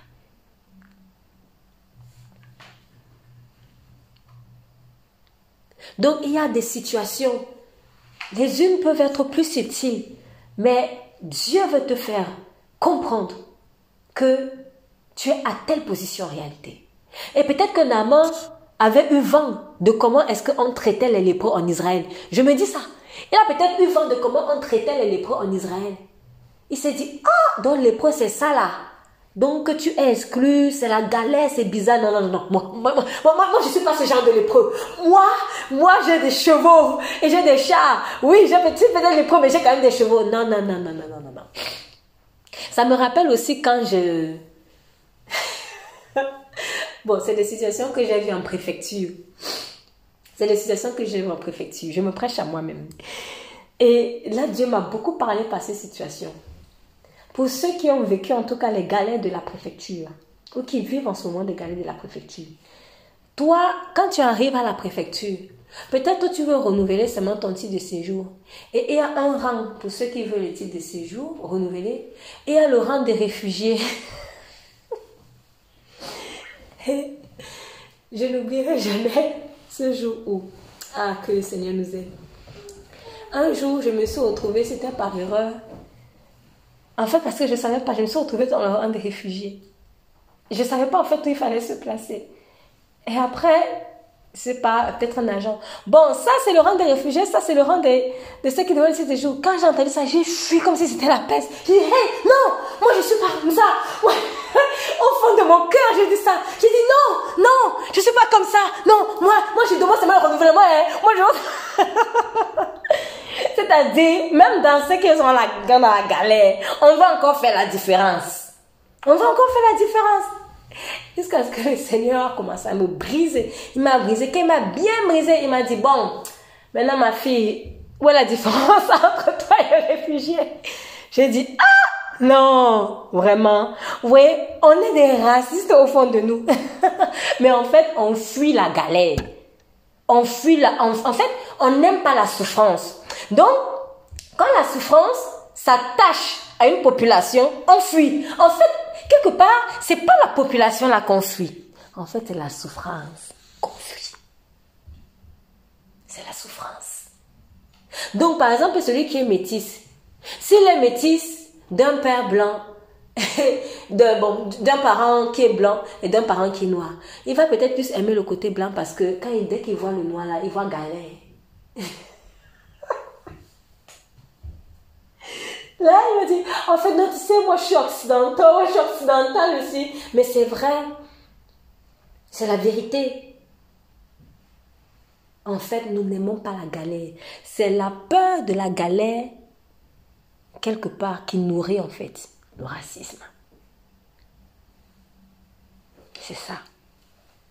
Celui qui sort peut-être d'une famille très pauvre, il est immigré dans un autre pays par la grâce de Dieu, il s'en est sorti. Mais quand il va parler aux gens qu'il avait laissés dans son pays là, on dirait que vous ne sortez pas du même coin. Parfois, il force même pour changer l'accent. Je ne parle pas d'un accent qui s'est fait naturellement, mais je dis qu'il force pour changer, comme pour dire qu'il y a une différence. Pourquoi? Parce qu'il a peur de la galère. En fait, l'homme a tellement peur de la souffrance que lorsque la souffrance s'attache, il a l'impression que la souffrance s'attache à une population, il va donc fuir cette population-là. Et c'est comme ça que le racisme donc naît. Finalement, le racisme naît de la peur de la souffrance. Quand il y avait l'esclavage, quand il y avait la traite esclavagiste, les esclavagistes maltraitaient ceux qu'ils maltraitaient, les esclaves. Pourquoi? Parce qu'au fond d'eux, oh, je n'aurais jamais aimé naître avec cette couleur de peau. C'est-à-dire, il avait peur. Du coup, pour beaucoup, quand il y a eu l'abolition de l'esclavage, ils n'ont pas accepté. Pourquoi? Parce que abolition de l'esclavage signifiait que perte de main-d'œuvre. Donc, bonjour la galère. Non, non, non, non. non, non, non, non, non c'est la peur de la galère, la peur de la souffrance, la peur de la pauvreté, la peur du manque. C'est ça. Donc, quand Naaman peut-être sait que chez, euh, en tout cas, lépreux signifie exclusion, donc rejet, je vais être seul. Ça signifie peut-être pauvreté, je vais être pauvre et tout ça. Il se dit non, non. Et puis, il se donne plein d'apparats, plein d'apparats pour dire je ne suis pas un lépreux comme les autres. Mais un lépreux comme les autres, c'est, ça veut rien dire. Ça veut rien dire. Nous sommes pareils. Nous sommes tous des êtres humains. Et nous sommes pareils. Aux yeux de Dieu, il, il va aimer le Syrien tout autant que l'Israélite. Avec Dieu, il n'y a pas d'étranger. Ce qui est étranger, c'est ce qui est contraire à sa sainteté. C'est ça en fait étranger selon Dieu. Mais l'être humain, pour ce qui est étranger, c'est étranger selon sa couleur de peau, selon sa culture, selon, selon sa je ne sais pas. Donc, que vraiment Dieu nous aide à, à débroussailler tout ce qui peut être à l'origine en fait du rejet de l'autre par rapport à sa tribu, par rapport à son origine ethnique, par rapport à sa couleur de peau. Mais il y a plein de paramètres. Il y a des complexes de supériorité comme d'infériorité. Il y a la peur de la galère. Parce que pour moi, telle catégorie de personnes égale galère, moi je veux pas être comme ça, donc euh, ouais, je déteste. Mais en fait, au fond, finalement, c'est pas toi la personne que ce, ce raciste la déteste, mais c'est la galère qu'il estime qui est attachée à ta culture. Donc, quand Dieu, au travers du prophète euh, Élisée, dit à Naaman, va plonger cette fois, c'était vraiment pour appeler à Naaman, Naaman, tu es impur. Va plonger cette fois et tu seras pur. Va plonger cette fois. Et pas une fois, cette fois. Parce qu'une fois, ça va très vite. Oh, allez, je suis allé dans l'eau. Non. Et c'est ça. Non, non, non, non.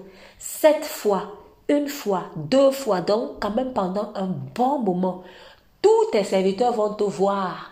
Ils vont réaliser que, ah, notre chef est vraiment lépreux, hein. Et ils vont aussi voir au fur et à mesure comment la lèpre te quitte. Je pense même que quand Namo est arrivé, il était sûrement couvert. Il était couvert avec des vêtements, euh, peut-être qu'il a couvert son visage, peut-être. En tout cas, il a sûrement couvert son corps. Il n'est pas venu s'exposer comme ça, je ne pense pas. Et il se disait que, comme il le dit lui-même dans le verset 11, Naman fut irrité et il s'en alla en disant, Voici, je me disais, il sortira vers moi, il se présentera lui-même, il invoquera le nom de l'Éternel son Dieu, il agitera sa main sur la place et guérira le lépreux. Bon. Moi, quand je vois ça, je me dis, maman, c'est un peu la tricherie. Parce que si Naman arrive si Naman arrive et qu'il est couvert, et que Élisée sort et commence à faire des, prières, comment on va voir que la lèpre a disparu? Ce qui va se passer, c'est quoi? C'est qu'il va faire ses, il va faire ses prières-là, et puis quand euh, Naman va rentrer chez lui, peut-être dans l'intimité seulement avec sa femme ou tout seul dans la chambre, il enlève les vêtements il constate qu'il est guéri et il va dire Ah, merci. Non. Dieu a voulu que tout le monde voit la guérison de Naaman. Il a voulu que la guérison de Naaman soit spectaculaire. Pour que tout le monde constate qu'il vraiment malade. Parce que c'est facile de venir avec un truc couvert comme ça là. Parce que tu as honte. Mais non. Non, non, non, non. L'homme de Dieu ne va pas venir prier et la lèvre va guérir cachée sous les, sous les vêtements. Non, tu vas te déshabiller. tu vas te déshabiller. C'est-à-dire, à, l'heure, si tout le monde va voir tous les gros boutons là et les parties rongées.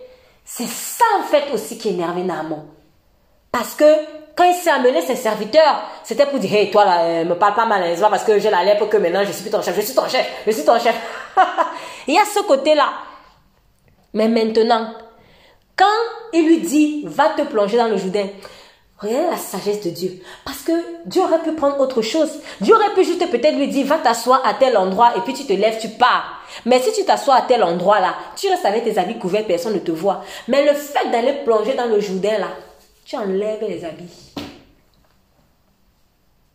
Et même si tu n'enlèves pas les habits, et même si tu n'enlèves pas les habits dans l'eau, le processus de ta guérison se fait quand même devant les serviteurs et devant les gens. Et c'est ça qu'il ne voulait pas. Mais je pense, j'ose croire qu'il a retiré ses vêtements. J'ose croire. Parce que, bon, après, c'est vrai, il avait, c'était un riche, donc il avait plein de vêtements de rechange. Mais j'ose croire qu'il l'a fait quand même. Donc, en fait, Dieu a voulu exposer la nudité de Naaman. C'est un peu comme quelqu'un, je vais reprendre le cas de la personne qui était très riche, qui a tout perdu et qui se retrouve dans un hébergement d'urgence. Il, parle tous les jours, il parle aux gens, il dit comment vraiment il était riche, comment ce qu'il faisait. Et en gros, les gens le regardent, ah ok, c'est un chef, mais c'est pas un chef comme nous, hein, donc lui au-dessus. Et puis un jour, bon, allez, peut-être un agent vient, bon, monsieur, vous, c'est quoi votre situation? Vous avez combien dans votre compte bancaire? Sauf que des rouges jusqu'à...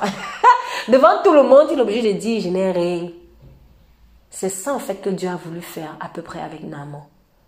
Naaman, devant tout le monde, on va voir que tu es malade. Acceptons que Dieu nous expose. Quand vous voyez que Dieu est en train d'exposer une lèpre devant les gens, en fait, c'est pour briser l'orgueil. Parce que l'orgueil empêche la restauration. Si Élisée venait comme ça, priait seulement, peut-être, il finit avec, il est caché là sous ses vêtements. Ok, ciao, bye bye, homme de Dieu, il reprend son chat et puis on ne voit rien. Non, mais quand tu vas dans le Jourdain là, tout le monde voit. Une fois, deux fois, quatre fois, jusqu'à sept fois. Tout le monde voit que tu es malade et tout le monde voit le processus de purification et tout le monde voit la fin de la purification et on va constater que yes, vraiment Dieu est puissant. Oui, parce que le but aussi c'est que les gens voient que Dieu est puissant. Donc la correction, ça c'est une correction quelque part, l'image de la correction aussi. La correction devant les gens, c'est pour que les autres soient édifiés. Ce n'est pas mauvais. Jésus-Christ a été corrigé devant les gens. Il n'a pas été crucifié dans une grotte où personne ne l'a vu. Mais c'est le fait qu'il était corrigé, frappé devant les gens, que quand on a vu ça, on a dit yes. Vraiment, assurément, c'est le Fils de Dieu. Et ils regarderont à celui qu'ils ont percé et ils se lamenteront. Il est important que les gens voient ton humiliation et le processus de ton élévation. Je répète, il est important que les gens voient ton humiliation et le processus de ton élévation. Donc il ne faut pas avoir peur que Dieu te déshabille devant les gens. Il ne faut pas avoir peur que Dieu expose ta lèpre devant les gens. Parce qu'il faut que les gens voient d'où tu viens. Ne viens pas seulement dire que oui, j'ai réussi, j'ai réussi. Mais il faut aussi quand même qu'on voit le trou dans lequel tu es. Et aujourd'hui, l'homme ne veut pas. Même les pays ne veulent pas. Les pays sont hyper endettés. Mais ils ne veulent même pas dire la vérité aux populations. Que à l'heure, si vous nous voyez là, c'est chaud patate. On n'a rien dans les caisses. On vous fait des aides, mais on n'a rien dans les caisses. On fait des faveurs, mais il n'y a rien dans les caisses. Parfois, il faut, en fait, il faut exposer la vérité. Parce que c'est quand la vérité est exposée, à ce moment-là, Dieu va donc pouvoir agir miraculeusement. Le miracle de Dieu passe aussi par l'acceptation de mon humiliation. C'est une humiliation pour la chair, mais dans l'esprit, ce n'est pas humiliation, c'est humilité. Donc moi, je vais ressentir l'humiliation, mais c'est dans mon côté charnel. Mais de la même manière que l'homme naturel, l'homme charnel est en train d'être humilié, donc écrasé, rabaissé, l'homme intérieur est en train de gagner en humilité parce que l'humilité, c'est une élévation. Elle précède la gloire. Donc d'un côté, je vais voir que c'est la nuit, mais en réalité, c'est synchro. C'est la nuit pour l'homme naturel, l'homme charnel, mais c'est le jour qui est en train de naître pour l'homme intérieur. C'est pour cela qu'il est écrit que même quand mon corps défaille, si mon corps défaille, lorsque l'homme extérieur se détruit, l'homme intérieur est en train de se renouveler.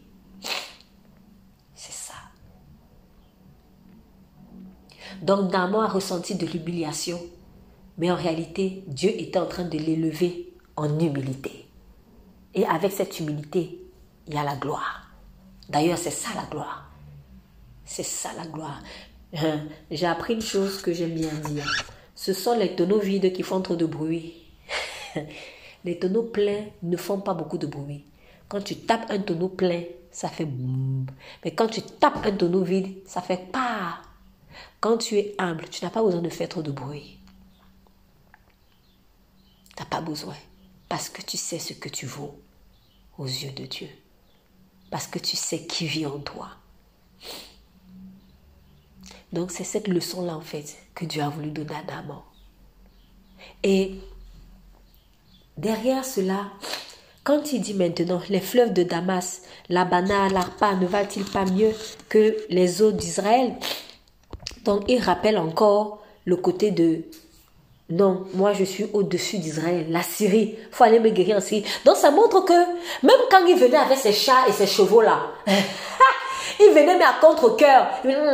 Mais pourquoi je suis obligé d'aller en Israël pour me faire guérir? Pourquoi? Il venait seulement parce qu'il n'est pas le choix. Dieu va souvent permettre des situations bizarres dans notre vie, comme pourquoi on n'est pas le choix, comme pour nous tirer, comme pour nous tirer. Oh là là, je vais faire, bon, j'ai pas le choix, j'ai pas le choix. Mais l'idée c'est que à la fin, en fait, tu sois libre.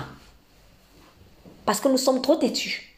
Donc il rappelle, il ose encore quand même rappeler que est-ce que la Syrie, ce n'est pas mieux qu'Israël? Comment on peut guérir quelqu'un dans ces conditions-là? Non, il faut aller au Jourdain seulement. Il faut aller au Jourdain. Oh, ça montre que même quand, même si Élisée avait prié sur lui là. En fait, au fond de son cœur, elle dit Oui, vous priez pour moi hein, parce que je suis quand même général. Non, tu es lépreux. Je ne prie pas pour toi parce que tu es général. C'est peut-être ça le hic. Élisée, je viens chez toi et tu dois sortir parce que je suis le général. Mais Élisée ne, va pas se mouvoir parce que c'est général. Élisée se meurt pourquoi? Parce que tu es lépreux. Donc, il y a des, en fait, quand Dieu va permettre qu'un homme de Dieu te fasse du bien, ou que, en tout cas, que son serviteur ou sa servante te fasse du bien, c'est pas parce que tu es trop important, c'est parce que tu es dans la galère. Et c'est dommage de voir même qu'il y a même des gens, tu le regardes, tu vois bien qu'il est dans la galère. Tu veux qu'on prie pour toi. Non, non, moi j'ai pas de problème, moi j'ai pas de problème. Alors qu'il est en train de gémir. Alors que peut-être tous les jours il pleure sur son lit que Seigneur guéris-moi. Mais en fait, il ne veut pas admettre qu'il soit malade. Dieu ne va pas toujours faire les choses en catimini avec toi. Il va souvent t'exposer devant les gens pour que tu deviennes humble. Donc acceptons que nous sommes pareils. Dieu veut te rappeler aussi que si tu es dans une position de général, ce n'est que sa grâce. Ce n'est que sa grâce. Mais à vrai dire, tu n'aurais pas eu ce poste-là. Tu serais aussi abandonné dans une case, je ne sais où. En fait, tu n'es pas différent d'âme. Tu as la lèvre, tu es comme lui. Vous savez, à l'hôpital, on est tous pareils. Hein. On, est, on est tous pareils. En tout cas, on est censé être pareil. Peut-être que beaucoup de gens, quand ils arrivent à l'hôpital, ils mobilisent tout le monde. Oui, euh, médecin, toi, euh, voilà, produis-moi les soins parce que c'est moi le roi, parce que c'est moi la reine. Non, le médecin, normalement, ne va pas se mobiliser parce que tu es le roi, mais il va se mobiliser parce que tu es malade. Mais nous, on va afficher seulement le statut de je suis le roi, donc guéris-moi. Roi, mais malade. Et avec la même mentalité là, on vient devant Dieu. Dieu, bénis-moi parce que je suis le roi. Bénis-moi parce que je suis, je suis, bref, peu importe les statuts qu'on peut, qu'on peut donner. Parce que j'ai fait ci, parce que j'ai fait ça. Non, Dieu te vient en aide parce que tu es dans la galère, mon ami. Tu es dans la galère. On est dans la galère. C'est pour cela aussi qu'il dit, parmi les prières, quand il demande de faire toute forme de prière, dans, parmi les formes de prière que nous avons fait, nous avons fait des supplications. En fait, le gémissement de la supplication, ce sont des prières qui te rappellent que tu es dans la galère. C'est ça en fait. On ne supplie pas quelqu'un quand on n'est pas dans la galère, parce qu'il a demandé et supplié. Je vais dire à quelqu'un, euh, pourrais-tu me faire une tasse de thé? Tu as demandé, ou alors pourrais-je avoir une tasse de thé? Ok, monsieur, on vient. Voilà. Mais ça, c'est demander. Mais maintenant, quand je viens, s'il te plaît, vraiment, aide-moi. Si tu ne m'aides pas, je suis mort. Si tu ne m'aides pas, je t'en supplie, fais quelque chose. Donne-moi une tasse de thé. Là, je suis en train de supplier. C'est pas la même chose. En fait, la supplication, c'est une position où l'homme se sent humilié. C'est pour cela qu'on a du mal à supplier. D'ailleurs, vous avez très souvent entendu ce genre d'expression. C'est toi qui as demandé, hé, hey, je te supplie pas, hein? Je te supplie pas. Moi, je te supplie pas. Moi, je supplie personne. à force de dire ça, notre âme enregistre que moi, je ne dois supplier personne. Moi, je ne dois supplier personne. Maintenant, quand tu arrives devant Dieu, Puisque l'âme, elle a déjà enregistré, moi, je ne supplie personne, quand il faudra supplier Dieu, ça ne sort pas. Ça ne sort pas. Pourquoi? Parce que tu as programmé ton âme à ne pas supplier. Mais dans la vie, il faut parfois supplier.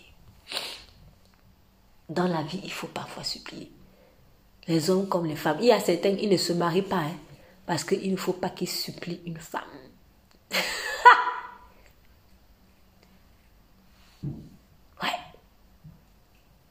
dans le défaut en fait de supplication devant Dieu vient de là. Je ne supplie pas. C'est dans cet état d'esprit que Namo est venu. Namo, je, euh, oui, Élisée, je viens, mais tu sais, je suis le général. Il n'est pas venu dans un état de supplication. S'il était venu dans un état de supplication, il ne serait pas fâché comme ça. Il ne se serait pas fâché. C'est pour cela que Dieu a dit, toi, aujourd'hui, direct, va aujourd'hui, sept fois, pas plus, pas moins. Et tu vas jusqu'au bout. Et à chaque fois qu'il trempait, il se rappelait qu'il était impur. À chaque fois, il se rappelait qu'il était impur. Et qu'il est en train de se sanctifier. Soyons humbles. Soyons humbles.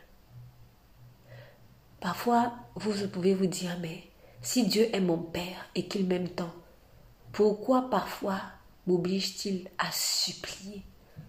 Eh bien, c'est tout simplement par humilité. Celui qui ne supplie jamais très très orgueilleux. Il n'a pas besoin des autres en fait.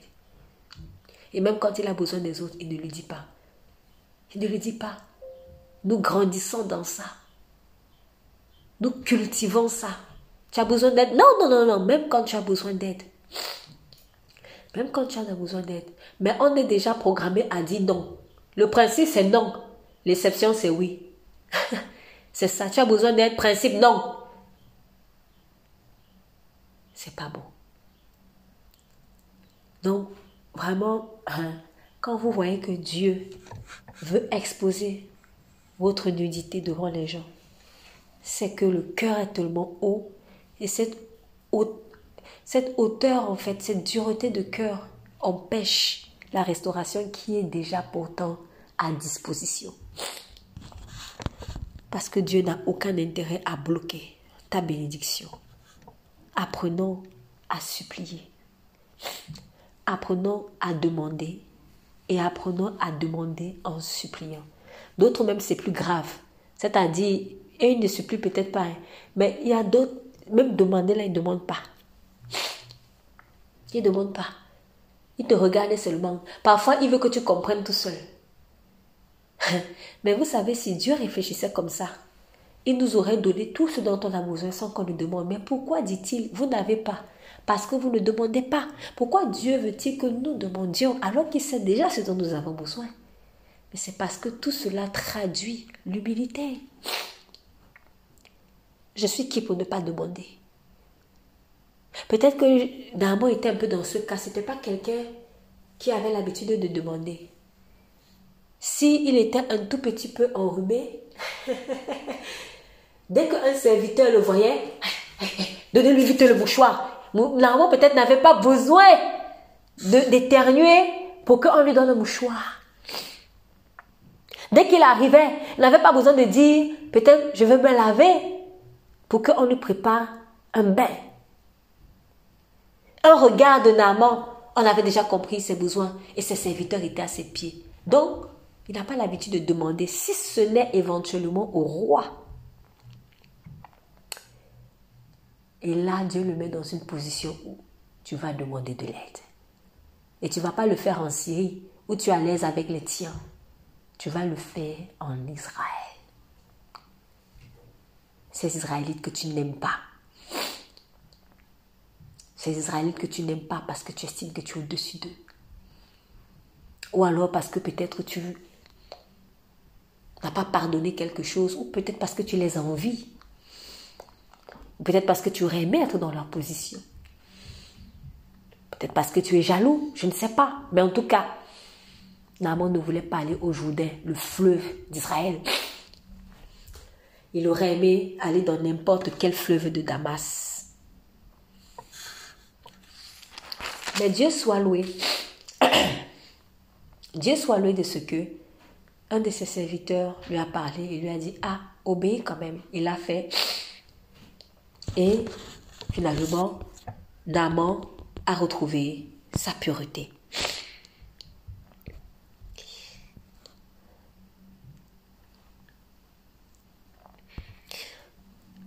Sur ce point, j'aimerais vraiment, s'il vous plaît, qu'on comprenne ceci.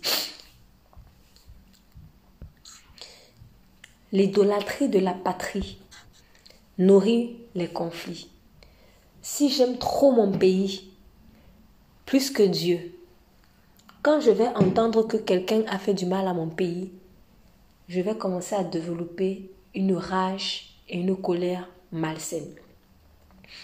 Si j'aime mon pays, de l'amour de Dieu, un amour pur, je serai capable de pardonner plus facilement celui qui a fait du mal à mon pays.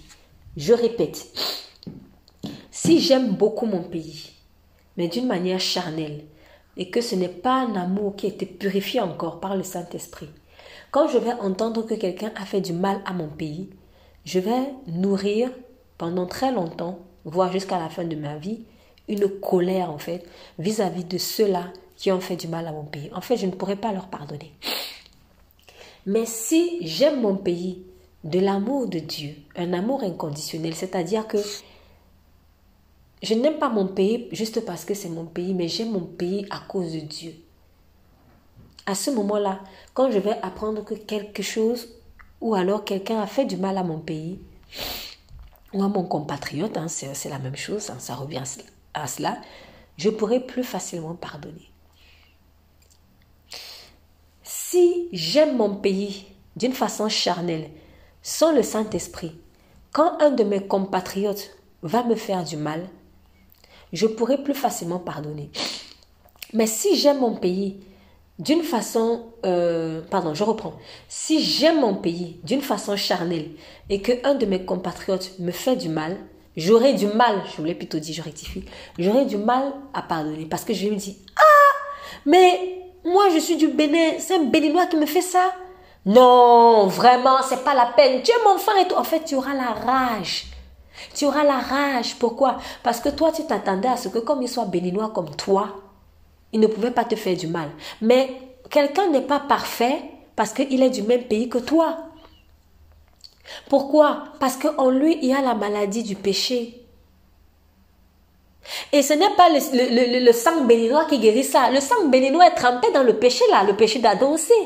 Le sang béninois a besoin d'être sauvé par Jésus. J'aurais pu prendre n'importe quel pays. Hein. J'ai pris un exemple comme ça. Donc souvent, en fait, nous, on a, on a, extrêmement mal. Parce que c'est un compatriote qui a fait ça. Mais en fait, tu as extrêmement mal pour la simple raison que tu estimais que comme c'est quelqu'un qui est ton compatriote, il ne peut pas te faire du mal. Mais sur la base de quoi? Parce que le mal que je fais aux gens, ce n'est pas une question de pays. En fait, c'est que c'est, mon cœur qui est mauvais. C'est mon cœur qui est mauvais. Si j'aime mentir, si j'aime mentir, même si c'est un Togolais, si c'est un Togolais comme moi, je vais mentir. Je ne vais pas dire, bon, comme lui est Togolais, je ne vais pas lui mentir. Mais bon, lui, comme lui il est Tunisien, je vais lui mentir. Je vais mentir. Non, pas, ça marche pas comme ça. Quand tu aimes mentir, tu vas mentir. Donc même si c'est ton compatriote, tu vas mentir. Pourquoi? Parce que ton cœur est mauvais. Tu as besoin de Jésus-Christ en fait pour t'aider.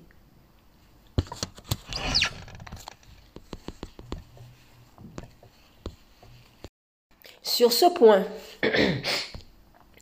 point, j'aimerais qu'on voit très rapidement Jacques 4, verset 1er. Jacques chapitre 4, verset 1er. Je demande la lecture. Jacques chapitre 4, s'il vous plaît, verset 1er.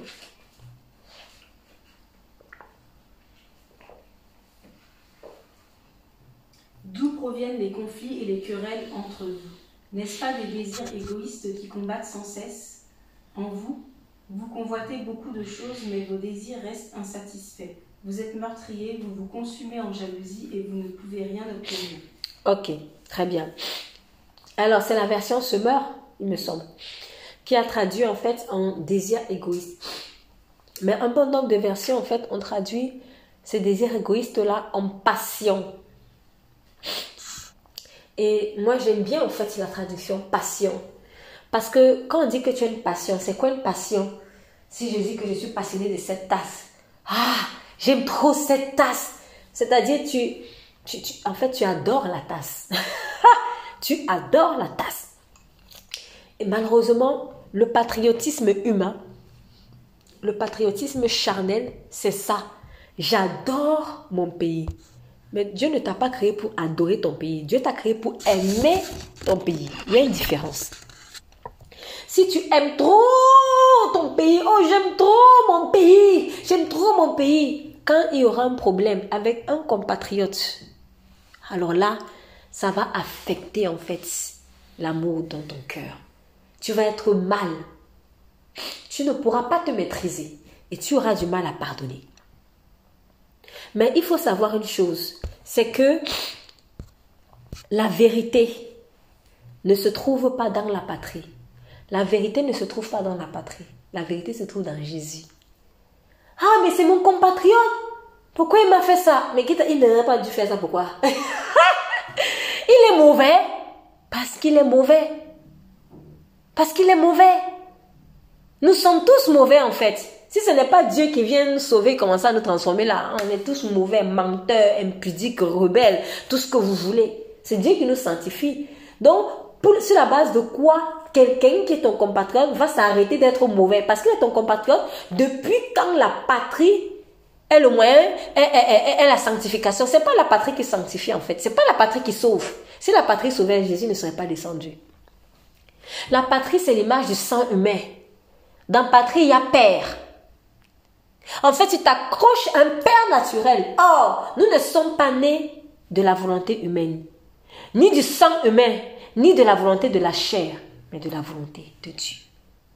Donc, chaque fois que je m'accroche, en fait, au père naturel, patrie et tout ce qui découle de ça, je vais être déçu.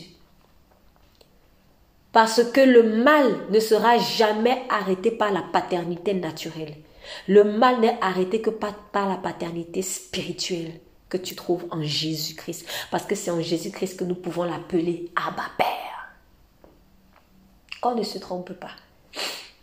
Donc, quelqu'un peut être français comme moi. Il va me faire du mal. C'est parfois, nous, on se dit que quand on est dans un groupe, bon, dans le groupe, on est cinq. Il y a deux Français, il y a deux Espagnols, un Italien. Bon, toi, tu es français. Tu sais que ton ami français, là, c'est un voleur, peut-être? Il a déjà volé l'italien. Il a déjà volé les deux espagnols. Mais pour l'instant, toi, tu vois qu'il n'y a rien. Ah non, c'est normal, les Français comme moi ne peuvent pas me faire ça. Nous sommes Français, donc euh, voilà, c'est mon frère français, tu parles. Un jour, il va bien te kleptomaniser. J'ai inventé un mot. il va te voler. Pourquoi? Parce que c'est plus fort que lui. La kleptomanie, c'est une maladie. C'est un démon qui est derrière. Donc, le démon là ne va pas te freiner à cause de ça.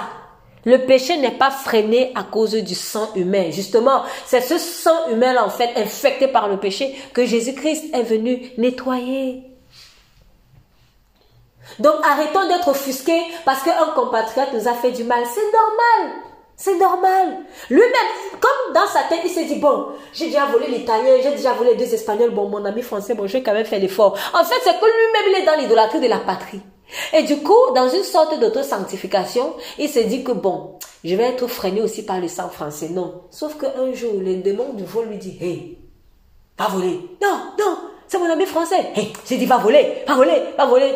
C'est plus fort que lui. Et puis, pium, il vient te voler. Et après, tu dis, quoi, toi, mon frère français, tu m'as fait ça? Mais tu parles.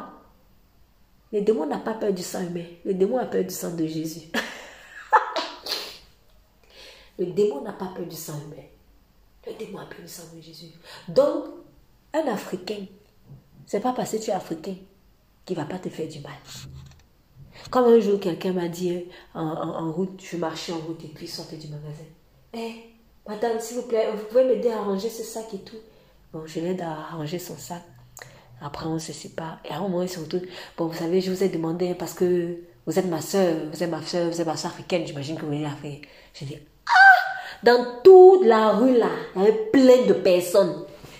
Toi, tu as seulement calculé le noir parce que faut pas demander. Répète. Ah, non, franchement, arrêtons. Arrêtons. Mais il y a beaucoup de personnes qui agissent comme ça. Parfois même dans l'évangélisation. Non, franchement, même dans l'évangélisation, quand tu arrives en route, Dieu t'envoie l'évangéliser. Tu es noir, tu as dans ta tête que non, les blancs sont durs. Tu as personne noir là-bas. Je vais courir derrière lui. Lui va m'écouter parce que c'est un noir. non, ça ne marche pas toujours comme ça. Ça ne marche pas toujours comme ça. Arrêtons de faire les choses sur la base de la patrie. Dieu nous a délivrés de ça. En temps normal, nous avons été délivrés de ça à la croix. Et ce n'est pas anodin qu'il ait dit à Abraham, quitte ta patrie. Il faut quitter ça. Quitter ça, en fait, signifie que arrête l'idolâtrie. Arrête l'idolâtrie. D'autres aussi, on est métis ensemble. Donc, comme on est métis ensemble, on va s'entendre. Non, on ne s'entend pas parce qu'on est métis. On s'entend parce que tu as le cœur de Jésus. Si j'ai le cœur de Jésus, tu le cœur de Jésus. Là, on va bien s'entendre. Mais même si on a le même, la même couleur de peau, même si on a les mêmes origines. Ah, tu viens de Côte d'Ivoire. Hé, ma Après un jour, la fille te fait des 400 coups. Tu ne comprends rien. Ma ivoirienne, mais oui C'est normal, c'est, excusez, c'est une prostituée. Donc, euh, la prostitution n'est pas freinée à cause du sang ivoirien ou ce que tu veux. Donc, vous voyez que l'idolâtrie de la patrie, ça va te faire tomber dans des tristesses que tu aurais pu éviter en fait. En fait, c'est ça. Parce que quand j'entends sur les gens me venir poser les problèmes, oui, tu te rends compte? C'est ma soeur camerounaise qui m'a fait ça. C'est ma soeur camerounaise qui t'a d'abord dit d'idolâtrer le Cameroun? Qui t'a d'abord dit ça? Donc ça signifie que si c'était l'autre qui était sénégalais là, tu n'avais pas pleuré comme ça. Non Mais quand même, c'est mon frère. Ça marche pas comme ça, tu vois Là, tu te fâches. Si tu avais compris depuis que on ne marche pas par le sang camerounais, le sang togolais, le sang espagnol, le sang, tu aurais peut-être été triste, mais ça aurait été tempéré. Et tu serais passé très vite. Économisons les douleurs. S'il vous plaît, économisons les douleurs. C'est ce que Jacques 1 dit. D'où viennent en fait, d'où viennent les querelles? D'où viennent Ça vient de vos passions. Le, patriotisme charnel, c'est les passions. C'est une passion il y a d'autres passions, mais celle-là, ça en fait partie. Très souvent, on était blessé parce qu'on se disait que, bon, oui, je vais sortir avec un blanc. Peut-être tu es, tu, es, tu es noir, je vais sortir avec un blanc. Quand je vais sortir avec un blanc, c'est sûr que, bon, là maintenant, ma vie va changer parce que vraiment, les noirs, ils savent pas bien traiter les femmes. Là aussi, c'est une question de sang. C'est même pas parce que lui, il est blanc qu'il va pas bien traiter. Tu arrives là-bas, il te tabasse. Même le noir, le thème ne te faisait pas ça. Après, tu t'offusques. Ah, c'est un blanc qui m'a fait ça. Mais pourquoi? Le blanc ne tape pas les femmes. Il tape bien. S'il est mauvais, il va taper. Malheureusement. Malheureusement. Ou que peut-être d'autres ils vont réfléchir à l'inverse. Hein. Je sais pas, d'autres vont réfléchir à l'inverse. Non, cette fois-ci, maintenant, moi, je vais aller chez les noirs. Sauf que le noir, il te déçoit. Donc toi, tu vas faire tous les tours des couleurs. Parce que tu cherches ton bonheur dans la couleur. Ne cherchons pas le bonheur dans la couleur. Le bonheur ne se trouve pas dans la couleur. Le bonheur se trouve en Jésus-Christ. Arrêtons de nous tromper. Moi, je ne peux jamais épouser un arabe. Moi, je ne peux jamais épouser un tout. Moi, je ne peux jamais épouser. Je vais donc épouser quelqu'un comme ça. Tu vas te, tu vas pleurer. Tu vas pleurer. Faisons abstraction de tout ça. Et disons, écoute, Seigneur Jésus, c'est toi qui es le Seigneur de ma vie. Quel que soit où tu m'emmènes maintenant. Black, blanc, beurre, je m'en fous. Mais je vais te suivre. Je veux te suivre, Seigneur. Et je sais que si peut-être c'est une question de mariage, la personne que tu m'as donnée, la personne que tu prépares pour moi, je sais que ce sera la bonne personne parce que tu ne te trompes pas, quelle que soit sa couleur de peau, quelles que soient ses origines. Parce que tout homme est mauvais, quelle que soit sa couleur. Tout homme est mauvais, mais c'est toi, Jésus-Christ, qui sanctifie l'homme. Et je sais que même si qu'il soit blanc, qu'il soit noir, qu'il soit ceci, qu'il soit cela, je sais que si toi tu touches son cœur, il va changer. Donc il faut arrêter d'envier ta copine parce que tu estimes que son mari la traite bien et tu estimes que son mari la traite bien parce que c'est un blanc. Moi aussi je vais chercher un blanc. Hein. Non tu vas tomber sur un blanc qui va te traumatiser. Ou alors moi aussi, il faut que je cherche un noir. Tu vas tomber sur un noir qui va te traumatiser. Il faut que j'ai une femme qui vienne de telle, de telle ethnie. Tu vas être traumatisé. Ce n'est pas une question d'ethnie, c'est une question de cœur. C'est ça. Un autre point me vient aussi en tête. C'est important. La nourriture. La nourriture. C'est des choses qui... Ce sont des choses qui sont... Euh, je, donne là des, choses comme banalisent tellement. Je disais des choses comme banalisent tellement, mais qui qui sont de grosses portes spirituelles. Donc, parfois, je vais aimer un plat, mais en fait, ce n'est pas le plat que j'aime, mais c'est la culture qui est derrière le plat. Moi, je ne mange que les plats de mon pays. Dieu t'a envoyé ailleurs, mais toi, tu veux rester accroché en fait au plat du pays. Faisons attention à ça parce que Israël n'est pas entré à Canaan, entre autres à cause de la nourriture. Hé, les concombres d'Égypte, hé, les concombres d'Égypte. Faisons attention en fait. Faisons très attention. Faisons très très attention. Il y a des personnes qui loupent leur mission divine et leur bénédiction à cause d'un problème de nourriture. Parce que tu veux rester accroché à ça. Non, moi, je dois épouser une africaine. Parce que comment je suis africaine, moi, je veux bien manger mon foufou là. Euh, il y a des gens, je vous assure, ils réfléchissent comme ça. Je vous dis la vérité. Chrétiens en plus. Chrétiens en plus. Je ne parle même pas des gens qui ne croient pas en Christ. Je parle de chrétiens. En tout cas, qui sont censés être chrétiens. Depuis là, il cherche une femme, il cherche une femme, il cherche une femme. Dieu a déjà montré depuis. Non, moi, je veux seulement une africaine parce que. Hum, hum, hum. Je veux une blanche. Moi, je veux manger le fou. Et tu es là, tu déranges, tu déranges les gens, tu déranges les soeurs, tu déranges. Pardon, il faut prendre la femme que Dieu t'a donnée. Si c'est une blanche, va, va te battre avec. Vous allez vous entendre. C'est vraiment parce que tu veux le foufou. Ça va faire rigoler beaucoup, mais il y a des détails comme ça qui sont hyper importants. La nourriture, c'est grave. Hein. La nourriture, euh, n'oublions pas, ça fait aussi partie de, des éléments de la chute d'Ève. Négligeant pas En tout cas, moi, personnellement, moi, je veux prêcher à moi. J'ai vu les fois où vraiment il y a eu des pièges avec la nourriture. Il faut prier Dieu pour ne pas tomber dedans. Mais je sais, il y a plein de personnes qui louent la bénédiction que à cause de ça. À l'inverse aussi, le, blanc va dire, en tout cas, franchement, un outil des Africains, là, ça sent trop fort. Moi, je veux pas épouser un Africain. Non, non, non, non. Moi, je vais vous Quoi? Aïe Non. Ah, faisons attention. Ça, voilà les manifestations de racisme. Quand maintenant on va te dire tu es raciste, non, non, je suis pas raciste. Oh là là, faut pas mélanger les deux. Tu veux faire les sagesses humaines, les sagesses humaines, les, les plans de guerre, tout ça là. C'est du racisme aux yeux de Dieu. Qui a dit que c'est ta culture culinaire qui est la meilleure? Tu serais né comme elle dans son, pays, dans sa famille. Tu aurais mangé ça, bien même. Tu serais né dans cette culture, tu aurais mangé avec les doigts. Moi, je ne sais pas manger avec des baguettes. J'ai pas appris à manger des baguettes. Je serais né dans une famille où on mange avec des baguettes, je mangerais des baguettes. Après, ça s'apprend. Mais c'est pas dans mes habitudes. Maintenant, qui suis-je moi pour aller juger quelqu'un qui mange avec des baguettes? Ou avec ses doigts, ou avec la queue, ou avec qu'est-ce que j'en sais. Mais à cause des choses comme ça, plein loup le mariage. Mais j'ai aussi des témoignages de personnes qui finalement étaient brisées. Mais quand ils vous disent par quoi ils sont passés, ah, moi j'avais toujours dit, euh, j'ai un témoignage d'une personne, un frère roman moi je m'étais dit jamais je n'épouserai une femme noire, jamais, c'était mordicus. Et en fait, euh, il témoignait de comment Dieu l'a confondu. Bon, aujourd'hui il est marié avec une femme noire. Mais quand il raconte comment c'était, c'était dur. Et en fait, tout ça là, ça te retarde. Ça retarde.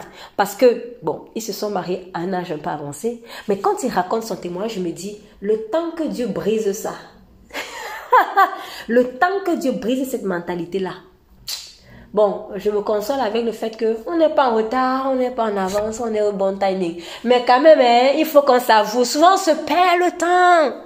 On se perd le temps. Et c'est pas la volonté de Dieu. Souvent, on se perd le temps. C'est seulement que Dieu est fidèle.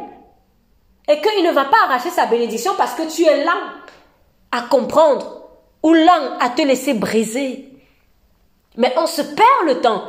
Tant que tu réfléchis que tu ne dois pas épouser une noire parce que les noirs sont ceci, alors que c'est une noire qui te faut, tu te perds le temps. Et d'autres vont tomber dans un autre trou. Ils vont épouser quelqu'un qu'il ne faut pas. Et après, ils viennent encore pleurer ils se retrouvent coincés. Donc, il y a des petits, petits trucs comme ça, juste à cause d'un problème de nourriture, juste à cause d'un problème de... qui reflètent un racisme profond. Faisons attention. Faisons très, très attention. Dieu, avec Dieu, il n'y a pas d'étranger. Je répète, ce qui est étranger, c'est ce qui est contraire à sa sainteté, en fait. C'est ce qui est contraire à sa sainteté. Et l'idolâtrie de la patrie, en fait, c'est une passion qui fait naître des querelles. Regardez, plein de guerres là, ce sont souvent des guerres tribales. Ce sont des guerres, euh, oui, des guerres tribales, des guerres de région. Oui, vous les ceci, vous les Hutus, vous les Tutsis, vous les Blancs, vous les Noirs, vous les Arabes, vous les Juifs, vous les ceci, vous les cela. Ah C'est pas bien. C'est ça. D'où viennent les querelles? Vos passions, de vos passions de vos passions. Donc, euh, vraiment, j'ai aussi eu des cas de personnes, c'est-à-dire, il y a une querelle avec quelqu'un. il y a une querelle avec quelqu'un. Donc, il s'attend à ce que, comme il est du même pays que moi, il me regarde.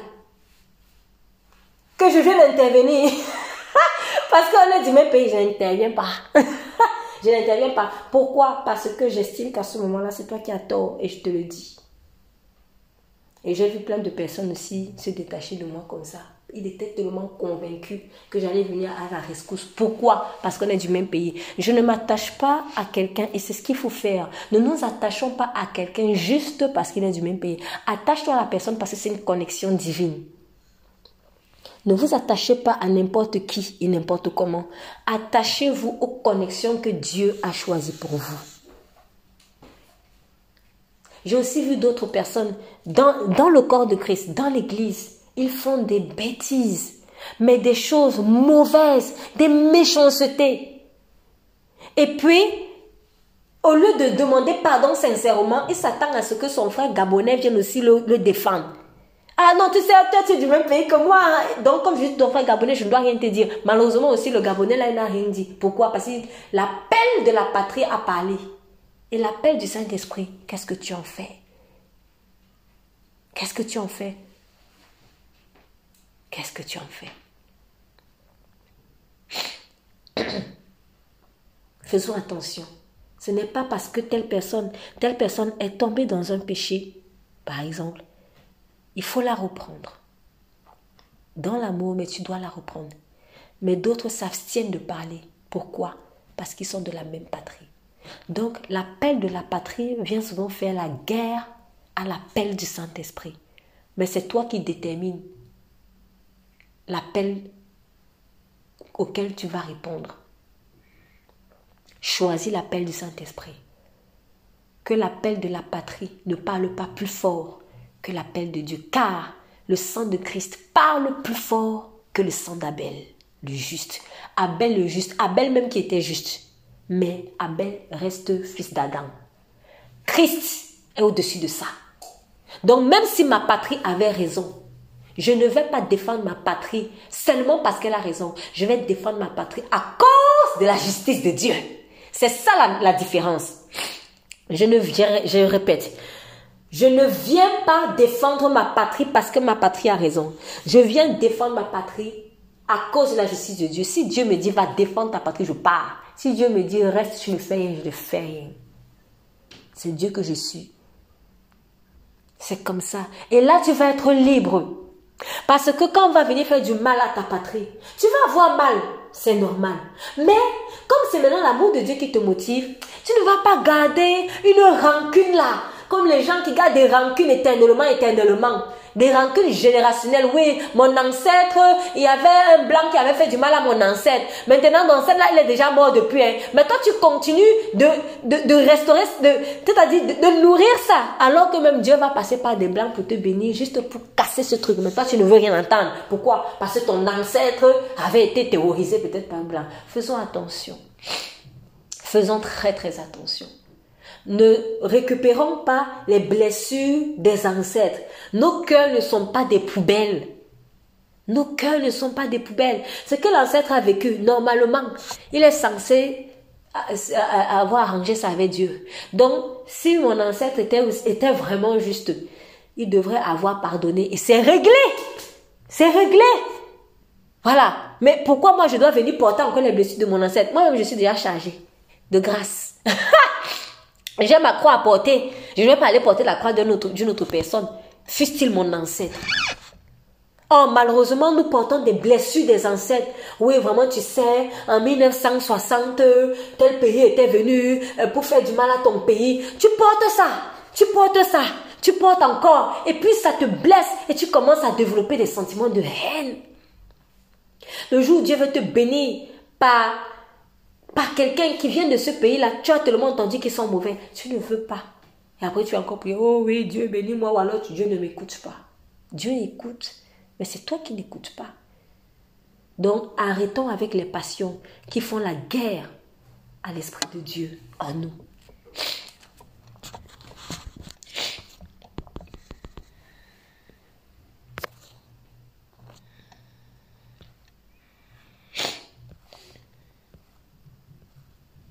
Je vais terminer avec euh, un passage de Ésaïe 56. nous avons reçu dans le temps de, le temps de prière euh, en semaine. Ésaïe 56.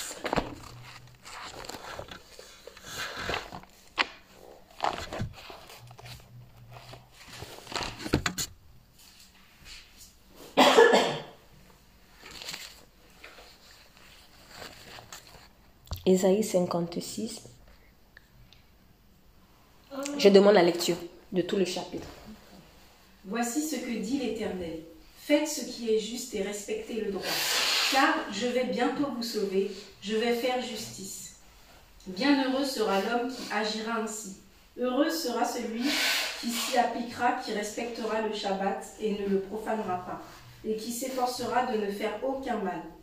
L'étranger qui s'attache à l'Éternel ne devra pas se dire L'Éternel m'exclura sûrement de son peuple, et l'eunuque non plus n'aura pas à penser Je suis un arbre sec.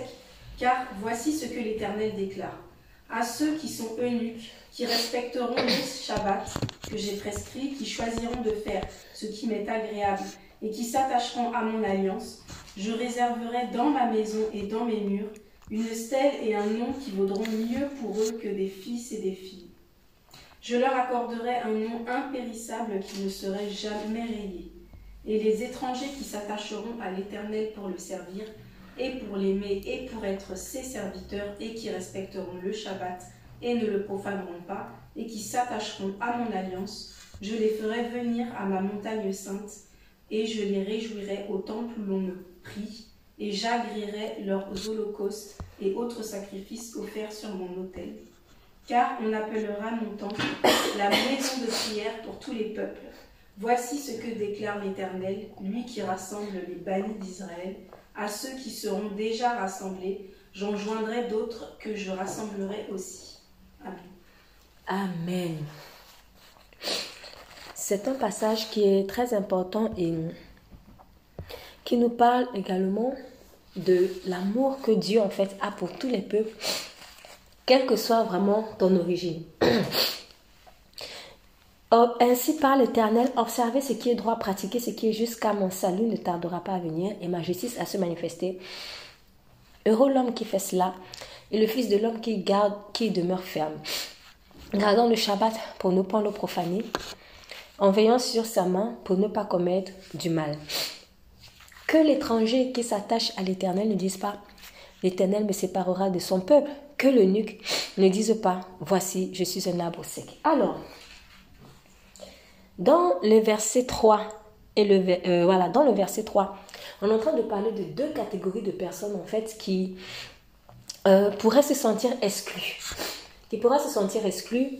Donc, la première personne, parce qu'il est étranger à Israël.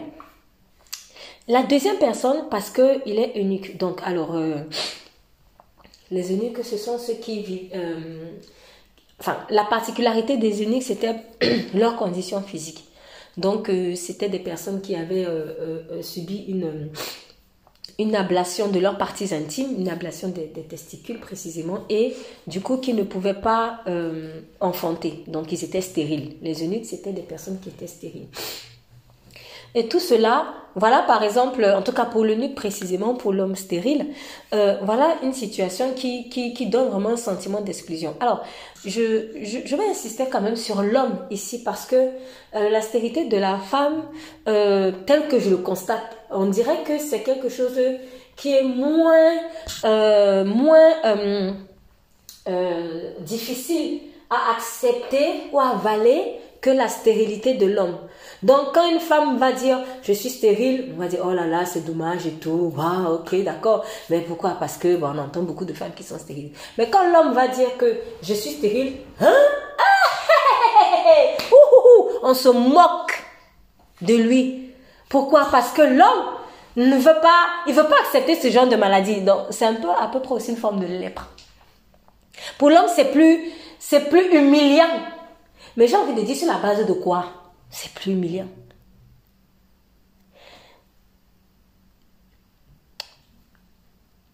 Et je veux oser dire quelque chose. Et je prends ça en fait comme un message, il faut prendre ça comme un message prophétique en fait.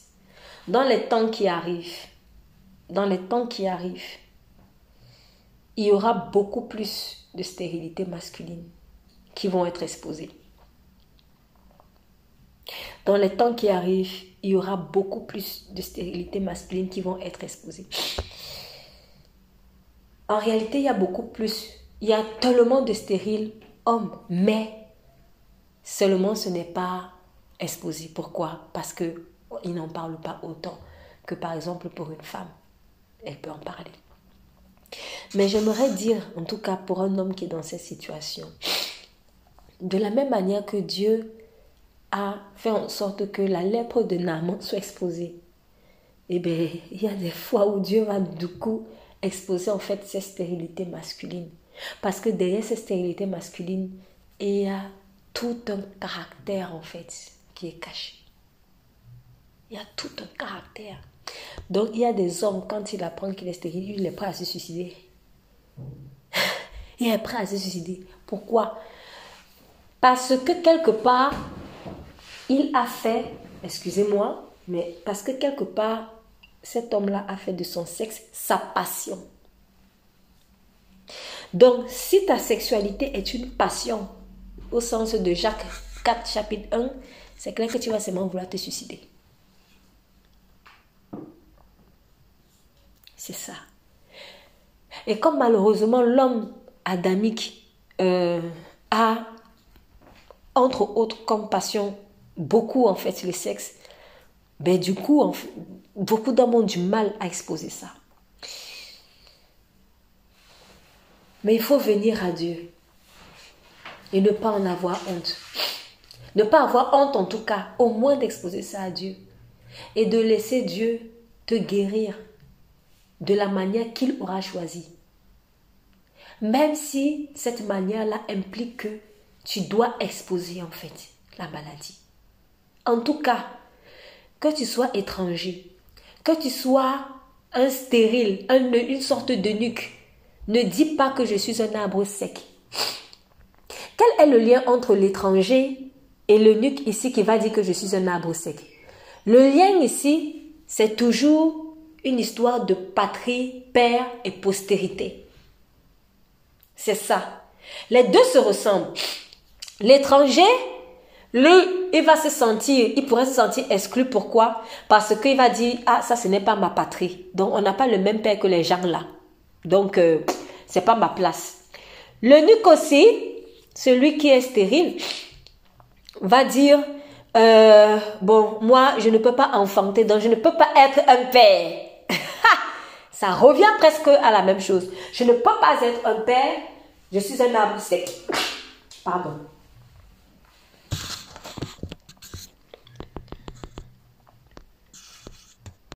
Coup, comme je suis un arbre sec, eh bien, Dieu ne peut pas m'accepter comme ça. Mais Dieu n'a pas besoin que tu sois fécond pour t'accepter. Viens à Dieu, même dans ton état. N'en veux pas à Dieu parce que tu n'es pas, on va dire, fécond. Pourquoi? Parce qu'il fait cette promesse. Quand il dit, verset 5, je donnerai dans ma maison et dans mes murs une place et un nom préférable à des fils et à des filles. Je leur donnerai un nom éternel qui ne périra pas. Qu'est-ce que les gens recherchent, à vrai dire, quand on veut des enfants? Qu'est-ce que les gens recherchent? Les gens veulent une postérité. Mais en fait, les gens veulent que leur nom ne disparaisse pas. En fait, c'est ça la réalité. En fait, si tu avais moyen, si tu avais un moyen de faire en sorte que ton nom ne disparaisse pas autrement que par les enfants, tu l'aurais fait. Mais c'est que nous, on sait que, on s'est déjà formaté comme ça. Il faut que j'ai des enfants pour que je laisse une trace sur terre. Et en fait, ça donne un sentiment d'éternité, mais bizarre. Tu te dis, bon, ok, comme j'ai quand même laissé une descendance, je ne meurs pas. C'est bizarre de dire ça comme ça, mais au fond, c'est ce que, c'est ce que tu penses. En fait, le besoin d'enfantement, c'est un besoin très, très, très, très subtil d'éternité. D'éternité.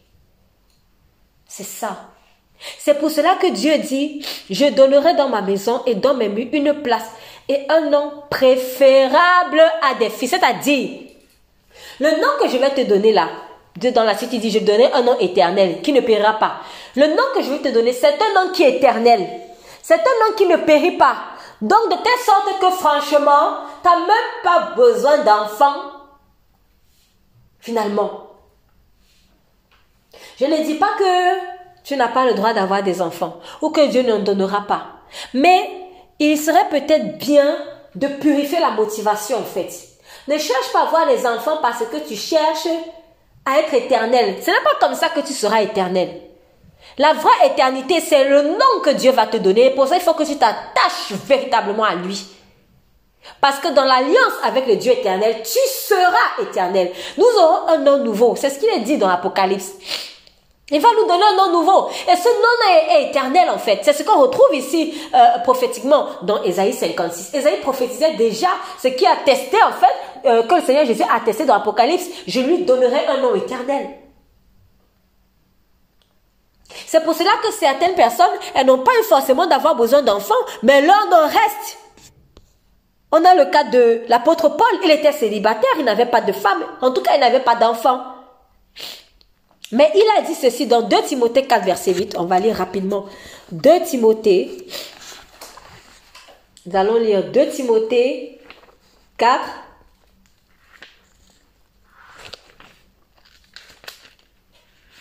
2 Timothée chapitre 4, verset 8. Je vais lire. Désormais, la couronne de justice m'est réservée le Seigneur, le juste juge, me la donnera dans ce jour-là. Et non seulement à moi, mais encore à tous ceux qui auront aimé son, son avènement. La couronne de justice m'est réservée. Le Seigneur me la donnera en ce jour-là, ainsi qu'à ceux qui auront aimé son avènement. Il était en train de partir là. Il savait qu'il allait bientôt quitter cette tente terrestre. Et il dit, la couronne de justice m'est réservée, c'est une couronne éternelle. Paul n'a pas eu besoin d'avoir un enfant pour avoir une couronne éternelle. Et jusqu'à présent, génération après génération, on parle de Paul. C'est ça en fait. Donc, la, passion absolue là pour l'enfantement là, derrière cela, ça montre que j'ai pas vraiment conscience de ce que je vis éternellement déjà quand j'ai reçu l'Esprit de Dieu. Ce sont quand il dit, cherchez d'abord le royaume des cieux et sa justice, et le reste vous sera donné par-dessus. La famille, le mariage, les enfants, ça fait partie de ça. Hein? Le reste, ça va te donner, ça va t'être donné par-dessus en fait. Cherche d'abord le royaume et la justice de Dieu. Cherche d'abord à faire la volonté de Dieu pour toi et pour les autres, pour sa gloire. Les enfants aussi vont et les enfants vont être donnés.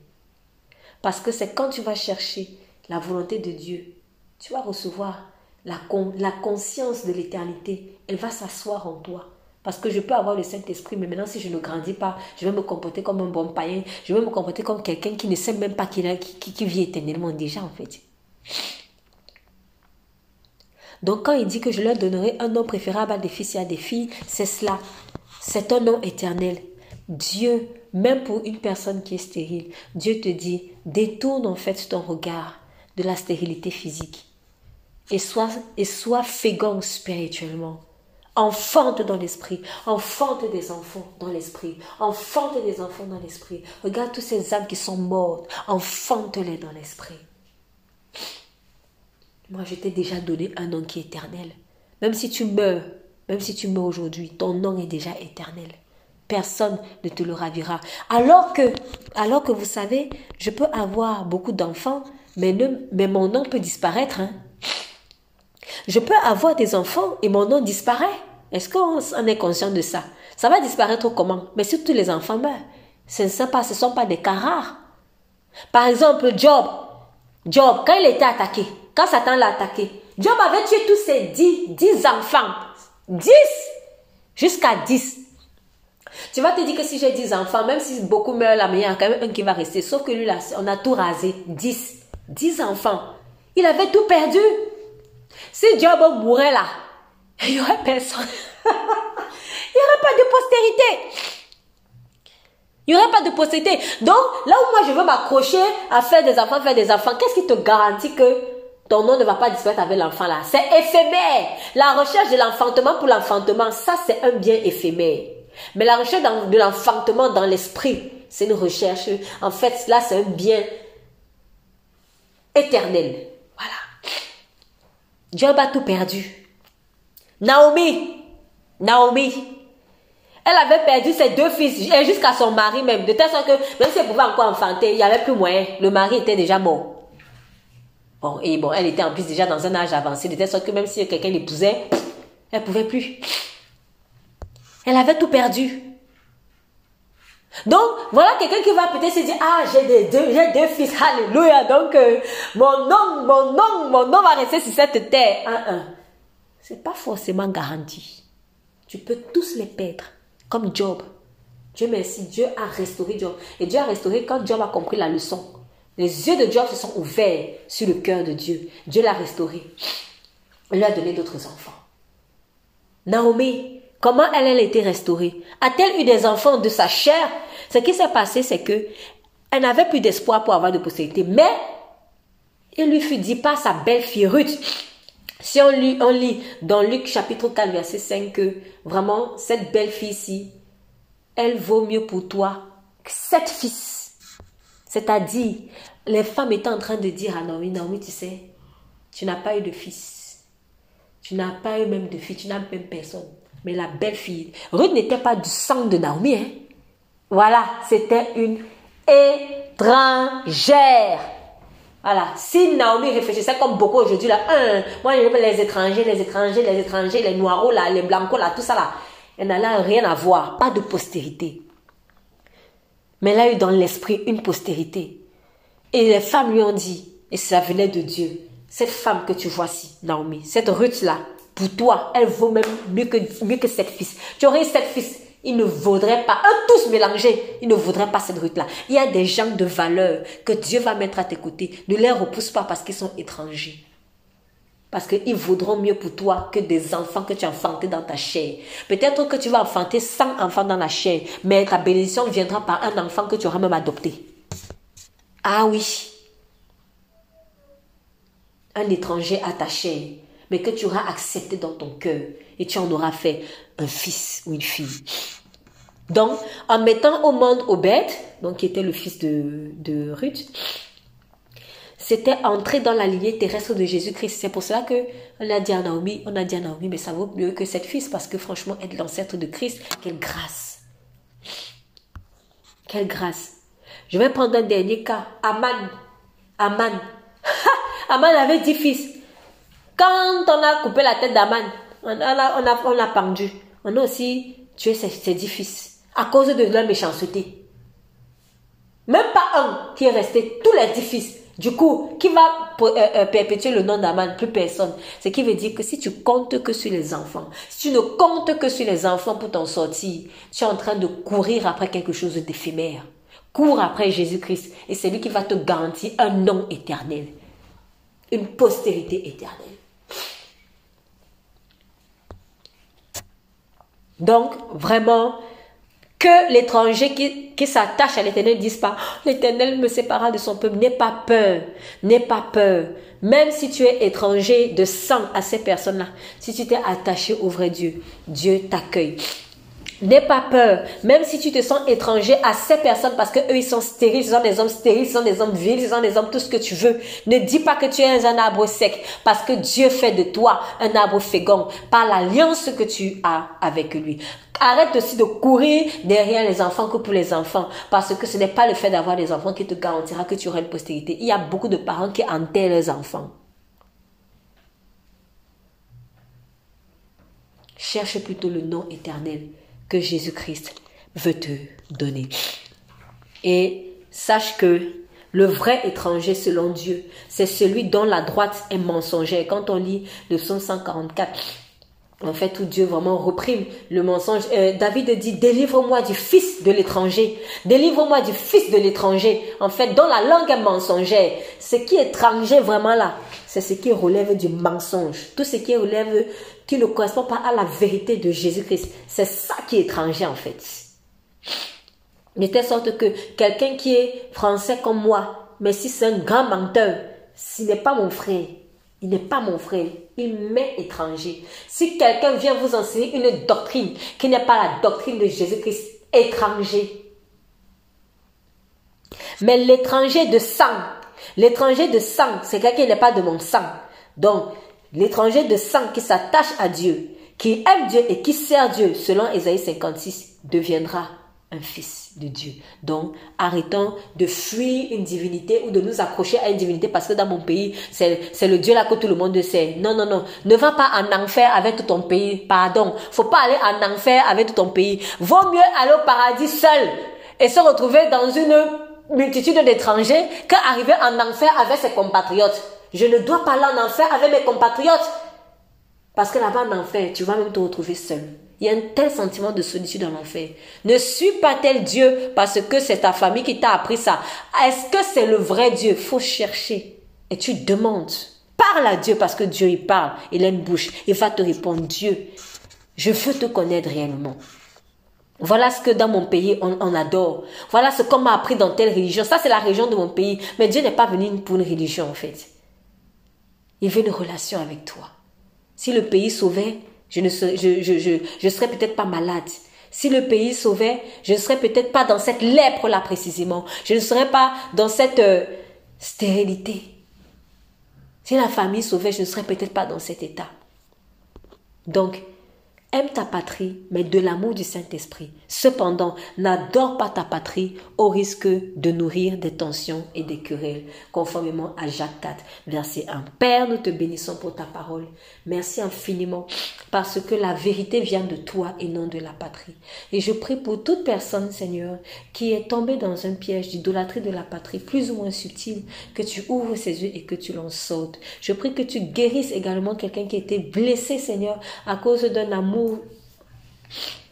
passionné qu'il avait donné à la patrie ou à des compatriotes. Seigneur, que cette personne ait la force de pardonner. Que toute la gloire te soit rendue. Au nom de Jésus-Christ, nous avons prié. Amen. Nous bénissons le Seigneur. Je m'excuse parce que vous avez constaté, je suis un peu enrhumée. Bon, de toute façon, je vous l'avais dit. Mais voilà, l'essentiel est que le message soit passé, que le Seigneur soit béni.